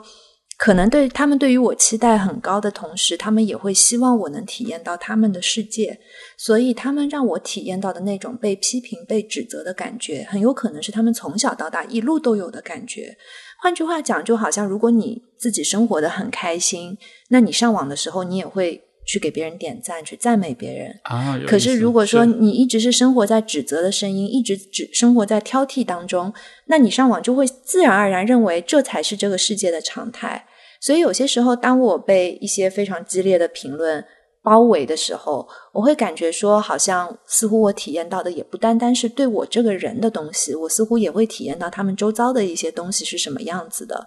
这个也是我另外一种去体验网暴的这么一个感觉。对，这是一种具有共情的 换位思考的一种。当然，某种程度上是有一定的慈悲心在里面，但是我觉得这也能让我自己可以相对来讲能够更加平和的去看待这样一些可能对你的攻击啊、指责啊等等。对。但是你觉得，我其实一直挺好奇这个事儿的，就是假设，比如说我们能衡量这个世界上所有的批评的总量跟所有的赞美的总量，你觉得这个世界上大多数地方、大多数时候发生的是批评还是赞美？对我来说是赞美，但是我不确定这是不是个 privilege，是吧？对对，但就但就不是从你个人的层面，我觉得整个世界的总量来说，那这就涉及到一个哲学问题，就是你相信这个世界总体是不是美好的？啊，对啊，是啊。啊，我觉得还是吧，还是的，还是的。你觉得是赞美居多？对对对对对对。所以说，你你底色其实是偏乐观的。我觉得是这样子，就是。人他就是会主动去关注到一些对我们来说会受到威胁的信息，所以其实 就好比说，有些时候你会看到你发了一条内容，它有冒犯到一小批人，可是其实给你点赞的人是远远多于那些骂你的人的。那这个时候，我们可能会无视那部分其实他表达了认可的那些声音，就好像在生活当中，其实一个理性的、呃快乐的生活的很好的人，他可能连社媒自媒体都不怎么用。啊，所以其实有大量的其实非常美好的那种体验，它是不被看见的。这个是我内心非常深信的一点。至少在我自己的这个观察和体验里面，不管是我自己还是周围很多朋友，并不会把生活当中所有特别开心的事情都发到网上去。但是我们可能会去吐槽。我们可能会去写一个特别讽刺的东西啊，我觉得，所以上网上多了，的确有些时候会让人感觉这个世界太烂了。是啊，是。但是其实三次元的世界，这可能也是我过去一年在英国的一个体验，就是你哪怕在公园里面待一天，我觉得就很好，而且它不是我一个人的公园，几百几千号人都在那儿，我相信他们那一天都是过挺好的。对，嗯嗯，因为这个问题，我觉得也涉及到，包括比如说作为咨询师哈，就是。你相当于是有一个，呃，就这个样本的采采样肯定是非常的偏的，但是你会总倾向于看到可能是比较糟糕或者最极端的那些那些恶那些灾难的那个部分。嗯，然后当然与此同时，显然你也能看到，不管是人本身的韧性，或者是生活中看到一些 这种让你重新对人人性恢复信念的一些事件。但这个当中就还是很拉扯，就是到底谁是占上风的？到底天使跟恶魔谁现在是对吧？是是是处于优势位置的？我觉得这个反正总是会让我一直都会很好奇。而互联网的存在，社交媒体的存在，它有点像是在这个，就是如果在互联网时代出现之前的话，这个问题是一个五十五十的话，我觉得现在。社交媒体就是像是一个作弊器一样，它或者说它它就真的是刻意的放大了有些东西，然后就一下子让是的会有点颠覆你的那种本来是很平衡的那个那个感觉。是的，是的，所以我觉得适当的有些时候断断网还是挺重要的。是数字排毒。是的，是的，是的，是的，是的。这个有些时候做博主时间久了也会有退休的想法嘛？我不知道你会不会有过，我反正是无数次都有过想退了，然后但是又因为一些原因又回来了。对，是吗？我那天呃，就是因为之前有段时间我不是一直感冒嘛，晚上就鼻子堵了，就睡不着。然后呃，我就会我睡不着的时候，我就会起来写日记。有的时候是会有些专门的话题，有些时候是瞎写，想到什么写什么。我那天其实就想到了一个灵魂拷问的问题，嗯，就是假设呃我再遇到今年的上半年发生的事情，假设我再突然一下什么都没了，我我的作为博主的所有的这些都没了，我会。我接下来我还会怎么做？就我会怎么选择？我会不会再重新再开始啊什么的？我当时非常诚实的一个感觉，因为写日记的时候，你知道人是几乎没有防御的，是的，你什么都会，就是你的想法都会很自然流露出来。我当时的第一个想法就是，那我就变卖家产，然后去环游世界。嗯，对，因为好像我感觉我作为。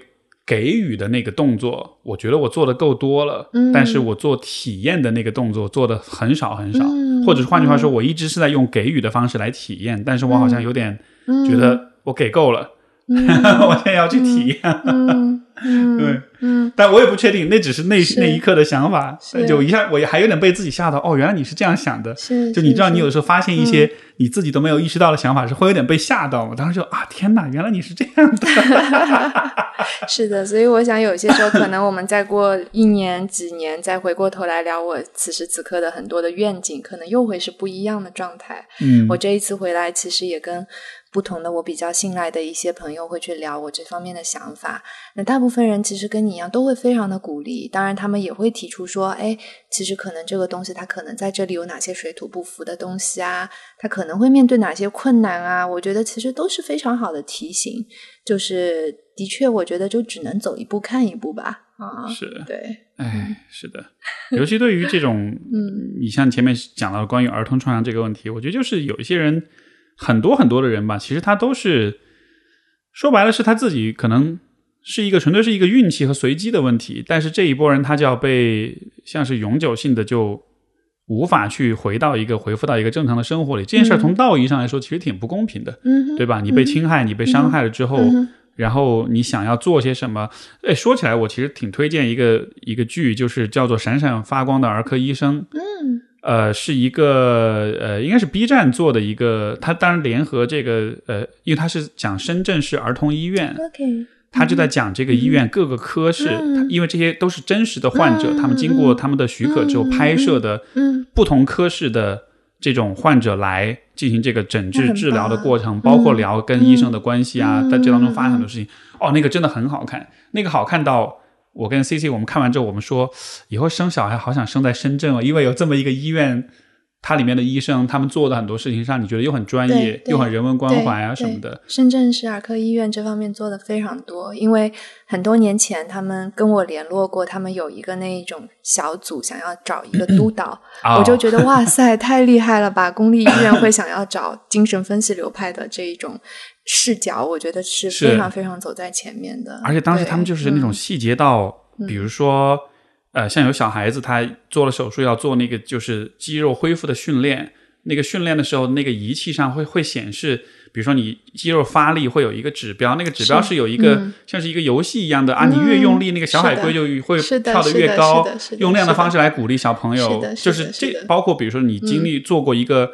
大的手术，他都会给你嗯。发一个小小的一个嗯。勇士的奖章那样子、嗯。啊，我就觉得当时看到就觉得好感动啊，就是嗯。他们会细到这种程度，嗯对于小孩子的关怀。嗯。但是我同时又会觉得，呃，怎么说呢？很悲哀的一件事情就是，这这只是这一个医院，我我不知道还有多少医院是这样做的，以及这是生理层面的疾病的治救治，嗯对吧？在心理的层面，那有那么多的留守儿童，有那么多的家暴的受害者，有那么多的、对吧性侵，然后各种霸凌，嗯包括网暴，有那么那么多的受害者，那他们能得到什么样的支持？能做一点是一点。对啊，所以就当你画饼的时候，我觉得对，就算这个饼最后不成立，嗯但是也 也好歹有那么一个念想，是我觉得也是很值得的。是没有没有完美的一个地方，因为我看英国他们在儿童青少年治疗这个发展了这么多年，其实也是有很多问题，但是我觉得好歹有总比没有好。然后很多问题是可以慢慢慢慢的把它去完善的，就人类社会不就这样吗？嗯哎，这个说到这个，又我这也是刚才我想问你的一个点，你觉得在英国的呃观察，你觉得他们和比如说美国，我我不确定你有多了解，但是他们在工作方法上，包括他们在一些我不知道理念，包括这种制度的设计上，你觉得会有会有很大的差异吗？很不一样。一个最明显的不一样，在儿童心理治疗这一块，就是英国它现在是非常支持儿童精神分析心理治疗这一块的。因为理论上来讲，精神分析心理治疗已经被边缘化很久了，但是居然从去年开始，英国 NHS 就是他们的全民医疗体系嘛，就是拨出了专款，在未来从去年开始的未来五年，他们要大力培养一大批可能比过去要乘以三倍左右的这样的一个儿童心理治疗师，都是精神分析的流派的。哦，因为他们发现，就是疫情之后，可能他们过去熟悉的那一套 CBT 啊、DBT 啊，或者说 ACT 啊，都没有办法帮到一些特别有 complex trauma 的来访，所以他们发现，虽然精神分析看起来那么的不靠谱，但是它还是有用的，所以他们就是非常破天荒的，就是有了一个五年计划，去帮助精神分析流派的儿童心理治疗师去成长起来。嗯，但这一个动作在美国是不会有的。美国我觉得精神分析已经完全被边缘化了，在医疗体系当中。但是在英国，现在他们 NHS 体系儿童治疗师大部分很多都是精神分析流派的。这个也是国内说到行业里面就是常有的一个说法啊，精精分是被边缘化的，所以这个边缘化的评判其实是基于美国的，我觉得现状对，因为如果你看英国、瑞典、芬兰和德国。那精神分析的儿童治疗，包括成年人治疗，都还是比较强势的。因为比如像德国和芬兰还是瑞典，我忘记了，都是两百个小时的免费医疗，就是你可以接受两百小时的精神分析治疗。因为他们都是抑郁的那个发病率比较高嘛，所以他们那个还是有很很强的一个强势的地位在那儿。当然，我并不觉得说，呃，我想做的是复兴精神分析，完全不是这样。因为我觉得对于一个高效运转的社会来说，它一定是需要各个流派的治疗师的。但是，我觉得彻底否定精神分析治疗的存在，这个也是一个巨大的损失。因为看起来英国他们已经走了弯路，他意识到那些非常复合的、麻烦的那种背景啊，或者他已经就是。病入膏肓的那一种，你还是得靠一些看起来不那么科学的精神分析的方法来治。当然，所谓的不科学也是相对，因为比如说像 UCL 他们做了很多实证研究，关于精神分析到底是怎么起效的啊，它对于别的流派有哪些东西是可以借鉴的？儿童青少年治疗到底是精神分析更好还是 CBT 更好？他们做了很多这方面的研究，所以我觉得可能国内如果真的要把这块做起来，还是大有可为的。对。你你刚才也说到，就是呃复杂性创伤啊，像包括就是 CPTSD 对吧？就是呃这种这叫什么复杂性复复杂性创伤后应呃创伤后应激症啊，这个好复杂，就是 CPTSD 在美国 DSM 里面都没有一席之地，现在都没有，但是它在 NHS 英国的体系里面是被承承认的，是有的。对对，我因为前段时间看那个书，就还放在那儿，就不原谅也可以嘛，他就是讲那个 CPTSD 的，然后我看完那第一反应就是，我觉得。我觉得好像 大家都有的样子吧。我觉得 在这个呃中国文化下面，因为我们有很多很多的代际创伤，你说我们上属三代，那一定都是创伤重重的。所以，嗯，反而我觉得就是复杂性创伤在这儿。就我有些时候想，这些概念其实是非常西方化的。就比如说，打打比方来说，我们作为一个中国人跑去英国见精神分析师，那我的童年经历讲出来，我要搁英国，说不定都得被。LAC 啦，就是 look after child，就我可能都要被寄养到更加好的家庭。我觉得很多中国小孩成长经历要搁那边，绝对就是触发警报，被带去一个寄养家庭，怎么怎么怎么。好像很多年有一个电影就是刮痧。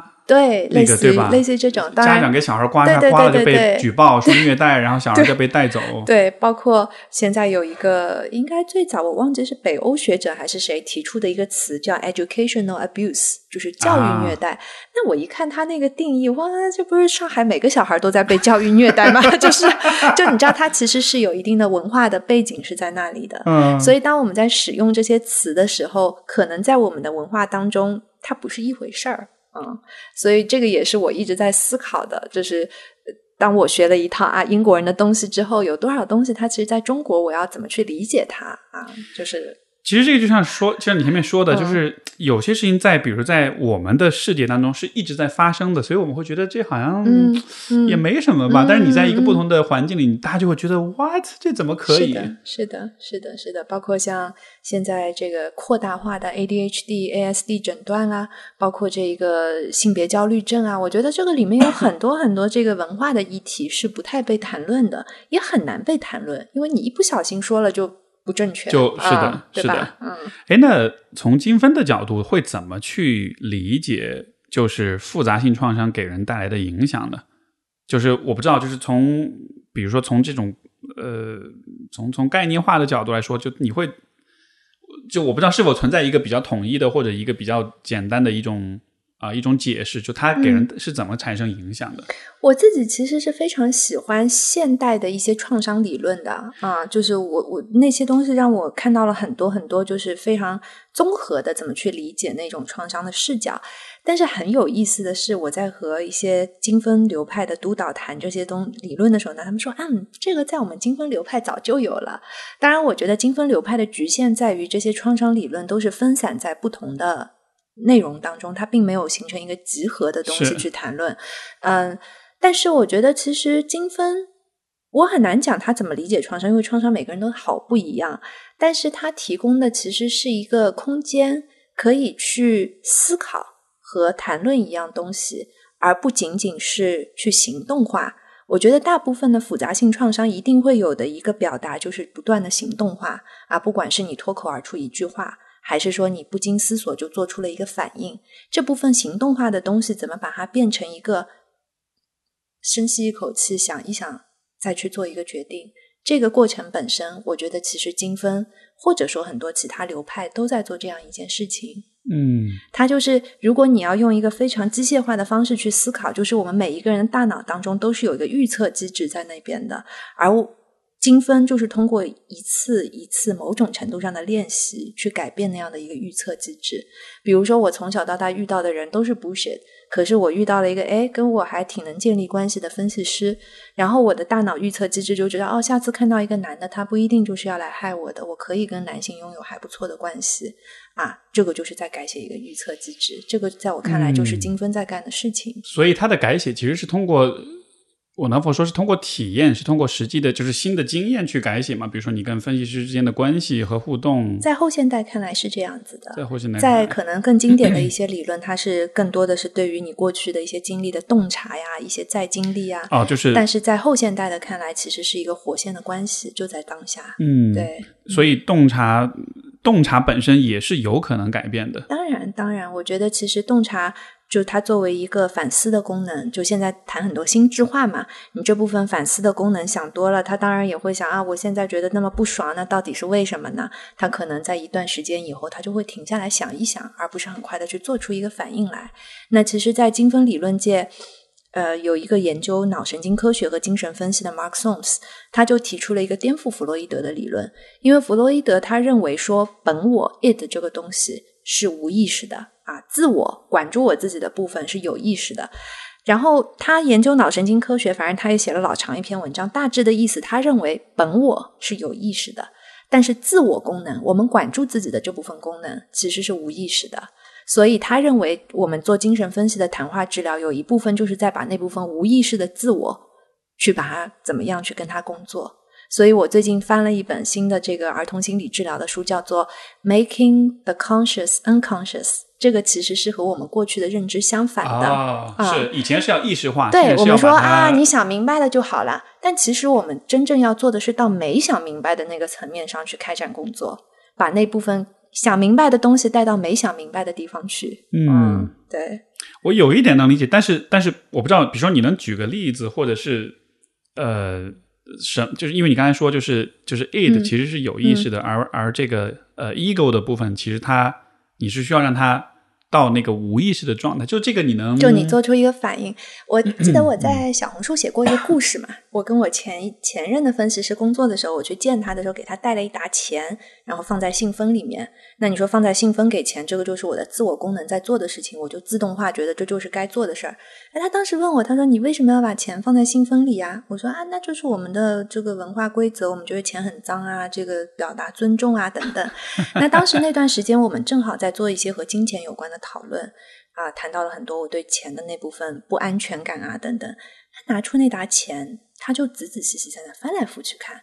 然后 Kate，这是我见过的最干净的钱。啊你说这样的一个诠释，其实他就非常非常的有意思。他并没有，他并没有来说，你想一想啊，其实你这个钱挣的干干净净的，你有什么好怕的？他没有跟我讲这么一句话，但是他其实是下潜到我的一个无意识当中去告诉我说，钱是干净的啊。那这一个小小的动作对我的影响非常的大，他对我的触动很大，在那一刻，呃，但是我觉得这个触动它是难以被完全的描述出来，它为什么是个触动？因为当我在小红书写了这个故事的时候，有一些人能读懂里面的意思，有些人完全不懂，看不懂这个到底发生了什么。所以我觉得它也是要处在一个你内心心智已经准备好的状态，才能去接收到这个信息的。嗯，但是当我下一次我拿出一刀钱也。想着给别人的时候，我都会想到这个瞬间，或者我在挣钱的时候、数钱的时候想到这个瞬间。你内在的反应是不一样的啊！你会想到那一年有一个老头在那非常 appreciative 的看了你这道钱，跟你说这个钱是我见过的最干净的钱 啊，对，嗯，就是很有意思，很有意思。对，所以我能不能这么理解，就是就是说，哪怕是你的这个有意识的这个这个怎么说叫执行功能层面的这些行为，就是日常的日常生活当中所有这些行为，它当中其实也包含着很多无意识的假设。当然，所以，但是这个部分我们会默认为，哦，这是我当下的我的 ego 在。控制这一切，所以它应该是有意识的，但其实它当中包含很多的，它有特别多的默认的东西在里面，而且它有些是跟外界环境、跟文化的熏陶有关，自动化的东西，自动化的东西，对对对，明白明白。呃，所以当你把这个部分去提出来的时候，其实就有点像是以前我们是认为潜意识是那个需要去分析的部分，但现在发现，其实你现在你的这个。这个这个 ego 的这个部分也需要好好看一看。对，我觉得其实是在 玩儿，就是得去 play，就是他其实那一刻他做出的一个反应是在跟我玩儿，他不是在教我什么东西啊，他就是一个人跟人之间的 encounter。对，是。所以我觉得就是这个，在我看来是一个非常妙的一个瞬间。那很多时候你跟儿童工作、跟青少年工作也是。不不是我去跟他讲大道理，不是我去给他 brainwashing 洗脑啊，他就是在玩里面有很多很多这样的瞬间会产生。这样来说，小孩子的这种假设应该更少一些，也许小孩子会有很多自动化的反应，他们行动化的程度会更高。哦，对，也是哈，对对对对对，嗯。但是和比如说他和大人之间是不是会，也许那种区别会比较大一些？就是大人的社会化接受的过程比较久一点，他潜移默化的某一些。就比如说钱是脏的这个想法，也许小孩子是没有的，或者说他他会有不同的理解，他会觉得钱是可以吃的，类似这样的。他们会形成一些不一样的应对机制，而这些东西是可以不断的被周围人感受到的。比如说，我有一个老师，他很有意思，他在写，就是现在有很多小孩有多动症 ADHD 的诊断嘛，就是我觉得 ADHD 完全你可以播客录一整集去讲他的整个文化现在当中传播的这些东西。那他说，其实现在欧美的诊断泛滥。导致有一些其实不是 ADHD 的孩子会带着一个诊断进来，然后跟你说他是 ADHD。那你作为儿童治疗师，你是不能被这个一纸诊断带着跑的。他有一个经验是说，如果我跟这个小孩坐在那儿，我感觉哦，这个小可怜，他根本没办法让自己停下来啊。他说和另外一个 ADHD 的小孩太讨厌了，我真想快点结束，把他踢出门去。这两个小孩其实是在传递你特别不一样的信息。前一个小孩更有可能是那种偏生理特质的 ADHD，后者更有可能是有很多客体关系的冲突，或者甚至于压根儿都不是 ADHD 啊，他可能有很多这个 焦虑的指数啊，或者一些创伤的部分啊。就是当然这玩意儿它不科学，它只是基于他自己个人的一种经验的假设。但是我觉得其实孩子他们行动化的部分往往会比大人更加的原始一点。对，也更容易被发现，可能是是。的，是的，嗯，明白，明白。我我自己对于创伤的，就是我感觉还蛮好，怎么说呢？就是蛮有用的一个视角，可能还是说从解离跟整合的这个维度去看，就是说可能创伤影响的是我们的嗯。不同的子人格之间那种相互融合跟一个走向整合的过程，就是像是被卡在那里了，然后可能你在工作过程中，你就会去看他们。哪些部分是嗯是包是去承载创伤的部分？哪些部分是去对吧？是去攻击，是去批判？哪些是去感到羞耻？哪些是去呃感到害怕的部分？就好像不同这些部分之间去把他们的关系，就有点像是一个内在的一个家庭系统一样，把他们重新拉在一块儿，咱们要和和谐谐的做一家人。是的，是的。这样的视角和精分之间的，我不知道，就是如果放在一块儿来看的话，它会有。相似之处，或者它会有矛盾之处，或者它会有相互的，我不知道可以借鉴的地方吗？其实，即使在精分内部，他们可能看待这些创伤的方式也特别不一样啊。比如安娜弗洛伊德派，他有可能说，这个创伤干预了这个孩子哪部分的发展啊？怎么把这部分发展的这个功能帮他重新发展出来？他有哪些这个防御机制是有问题的啊？他这个防御机制如果要更具有适应性的话，我们要怎么去工作？但可能克莱因派又是另外一种视角啊，他会看这个我们怎么样帮助他去思考这个可客体关系，我跟这个治疗师之间的关系啊，我们怎么在这个关系里面去调整这个东西，去讨论我们之间的关系啊？可能在科胡特那边，他会说我怎么帮助一个有创伤的个体，帮助树立他的一个字体边界啊？有创伤的人很容易被人再次侵入。怎么把他这层皮给养厚一点啊？就各种各样，其实包括荣格，包括这一个后现代的关系学派的，所以我觉得很难讲说这个精分流派到底怎么看这事儿。我觉得精分流派很有意思的一点就是，它很难提供一种标准化的模块化的回答，所以很多时候，当一个精分流派的人告诉你我不知道。是真的不 知道，是真不知道。但是我觉得这种不知道的态度，恰恰对于精分流派非常的重要。明白，明白，是好吧？如果这样，那因因为因为我其实是最近是在考虑，可能专门做一些专题，就是讲有关创伤的问题。OK，呃，有一个问题，既然聊到这，有个问题，我也挺想听听你的看法的，就是呃，因为像上上之前的节目聊关于抑郁症，然后大家就说有一个很有帮助的部分，就是。如果你的家人或者朋友抑郁了，你可以做些什么？嗯，那个部分我其实给很多建议。嗯，所以同样的，现在其实如果你身边的朋友，包括你的伴侣或者父母或者孩子，如果他们遇到过创伤，尤其是复杂性创伤，作为身边的这个这些人，应该怎么去应对，或者能做些什么？这个方面你觉得有什么建议吗？我觉得一个。我能想到的大部分人能做到的东西，就是去了解一下创伤到底是怎么回事儿。因为我觉得创伤其实它也是在一个大众传播语境当中已经很泛滥的一个词。但是其实真正的创伤，它就是会让一个人承受很多很多周围人无法理解的那些东西。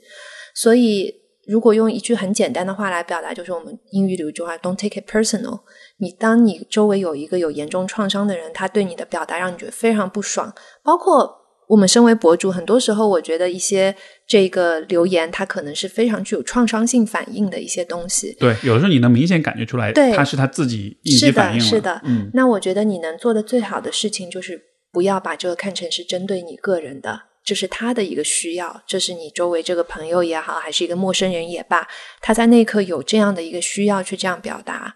我觉得如果大家能够。意识到这一点的话，其实已经给他们创造了很大的一个空间。然后，当然除此以外，我觉得能做的就是去更多的让更多人知道创伤是怎么回事儿。比如说，我觉得有很多孩子，他们的创伤反应会让他们看起来特别像是一个坏孩子。那如果说当一个老师知道，其实每个孩子都想成为一个好孩子，但有些孩子他心甘情愿做坏孩子，往往是因为有很多创伤反应，他可能就会用一些不同的方式。去应对他，或者知知道这个孩子不是故意跟我对着干啊，这个其实已经给这个关系松绑了。是，我觉得哪怕只是做 到这个松绑这一点，已经是很多了。对，你你刚才说这点，我能否说这在一定程度上像是我们得，就说松绑，其实是得有点放下那种比较本能的道德评判。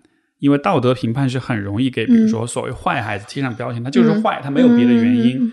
但其实你在倡导的反而是，等一下这个坏的背后是什么？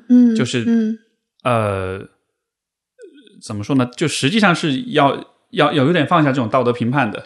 是，当然你不需要每时每刻都做到那一点，因为我们都是凡人。我觉得，只是说你对一些特别离你近的人，我觉得你可以去用这样的方式去思考一下。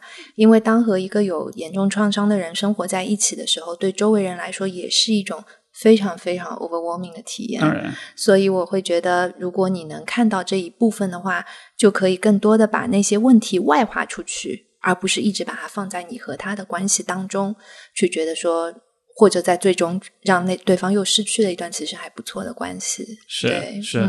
除此而外，你觉得有什么？呃，因为刚才你讲更多是去去理解创伤是什么，包括保持这样一种非批判的或者接纳的态度去面对身边的人。呃，有什么事情是就当然在呃你接受专业的治疗之外，呃，家人就是身边的人能做一些。也许是具有那么至少一丢丢的治疗性的一些事情，会存在这样一些选项吗？就像比如说，如果是抑郁的话，那么给他机会去倾听他，去让他邀请他表达他的情绪，这本身也会多少有一点点帮助。从创伤的视角来说，你觉得会有这样一些就是有帮助的事情，可以就是大家普通人是可以做的吗？我觉得创伤其实是一个和身体。关系特别大的一个状态，尽管我们好像我看大部分的科普谈的可能还都是在就是脑子这个层面哈，但是其实如果说哪怕让他好好泡个澡啊，给他去按摩按摩，或者带他去森林里走一走，去踩踩土地、游游泳，就是任何增加这种身体触觉美好体验的事情，在我看来，对于创伤的大人小孩都非常重要。对，这个是一个非常不心理学的建议，但是 它又很心理学，就非常心理学，实际上非常心理学。嗯，是的，我觉得这非常棒，非常棒。而且，因为我们现在大家都拿这个手机，身体经常是被忽略掉的。但其实，我觉得，哪怕就尤其是对于有创伤的人，他们这种和身体的失联的那种状态，是解离的那种状态，就是要通过恢复这些身体的感觉，帮助他恢复出来。是的，是的。而且，如果像你说，比如说，如果能到一个风景优美的地方，一个 让你觉得很舒服的地方，那本身对他也能增加内心的那种那种安全感。他可以有一个足够好的空间去和自己的身体恢复一个联系，一个 connection，这个很重要。是是，好啊，非常棒，很感谢你的建议，我也会补增补到这个我之后那期专题节目里面去。是是是是，好啊，那今天好。哎呀，聊得很开心，以及我你你这么聊完之后，我就想以后也许你每年你那个读博，你暑假回来我们都可以聊一聊，然后以后就是四五期节目排一块儿看看你的那个变化趋势，是是，对，包括以后这个 这个叫什么，就是万一真的开这么一个中心了哈，你前面这些发言就可以作为某种对吧？是？的，这个。我也想，我也特别想借这个节目来说，就是这样的事情不是只有我一个人能做，我希。望。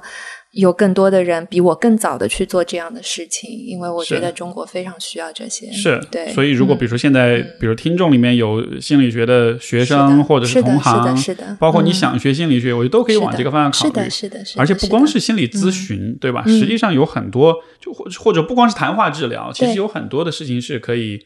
也需要跨学科的合作啊什么的，是的，对，所以大家敬 大家敬请期待这个一家的这个大饼有一天能够实现，然后，对，好好，那最后最后的最后，这个大家。需要关注一家的各个平台，就都是严一家这个 ID，小红书、微博，还有什么公众号？公众号都是这样子，从来不写的公众号 写的对，但你一直还是在发各种视频。我还是想多写一些东西的，可能我过去两年发视频比较多，接下来会想要回归一点写吧。好的，嗯，好的。对，然后你最近有什么新的出版的书吗？像你上次那个幺零幺六信箱，我觉得我还要推荐给我们家的小朋友，大家都很喜欢，就是说很适合青少年。最近我其实，在过去一年翻译完成了一本我个人特。别喜欢的儿童青少年心理治疗的教材，然后是一位澳洲的心理治疗师写的，非常非常棒。就那本教材，尽管它是精神分析流派的，但是它并不局限于精神分析流派。我觉得任何想要跟儿童青少年工作的都可以去读。但它是给专业人士的一本书，嗯，就自它我觉得其实如果老师或者任何和儿童打交道的人想看这本书也是可以的。对，OK，嗯，他非常的平实，就是这个人，而且我非常喜欢他写作风格。他很坦诚的谈论了自己很多的错误，很多的尴尬，在他的工作当中，太棒了啊！很 少看到这种，需要有 这种，对对对，非常需要这种。另外一个是我很多年前的一些，哎，等一下，刚才那本书叫什么？呃，他应该会翻译成《儿童青少年心理治疗使无意识啊，使意识无意识化，使意识转化为无意识，Making the Conscious, unconscious. OK，对对对对对。希望到时候能有一个炫酷一点的标题，不然这种标题放在茫茫书海当中，好容易被忽 被被跳过。没关系，那本书翻出来，属于就是我一边翻一边觉得肯定是我祖坟冒青烟了。这么一本书就是那种。还有一本书，其实是有个出版社，他们把我很多年前的一些关于育儿方面的讲稿集合在了一起，想出一本关于零到八岁的孩子坏情绪怎么应对的书。然后书名我还没想好，然后最近在改。最后一章，那这个书的故事就是在于我看了自己很多年前的讲稿，觉得根本看不下去，所以几乎就是百分之六七十是新写的，是重新写的。对，然后但是希望能够给到零到八岁的家长一些支持吧。对，哎呀，这个我你你说到这，我又想延伸一个新的话题，但是咱们又已经说要在结尾了。但是就是最近的，我觉得一开始有产生的一个趋势，就大家现在是越来越厌童的，对吧？包括我们前面看到说什么韩国现在很多咖啡店不让小孩进去了，国内现在似乎也产生这样一些很多公共场合是不不欢迎小孩啊什么的。你 你你会怎么想？我一直想的就是厌的到底是童还是别的一些什么？因为在我看来，童可以代表很多很多东西。比如说，当一个人对自己的人生没有这么多的把控性的时候，当一个人没有办法选择自己的未来的时候，都是某种程度上的孩童。所以，到底恨的是什么东西？这是我自己一直在思考的。就当你在这个人在厌的时候，对，可能那个那个孩童只是一个投射，对，是的，他实际上从那当中看到的可能是自己的一些东西，是的，是的，啊，尤其是那种失控，包括你刚才说的不是自己的人生什么的，哎，这就像是我们今天一开始谈到的，当别人看到我作为一个亚洲人另眼相看的时候，如果是在一个诊疗的环境当中，我会去思考，让他另眼相看的到底到底是什么？对。对，所以这是一个非常好的可以去思考的角度。是好的，好的，非常感谢一家的分享，然后也感谢大家的收听，那我们就到这里，OK，再见，拜拜，拜拜拜拜。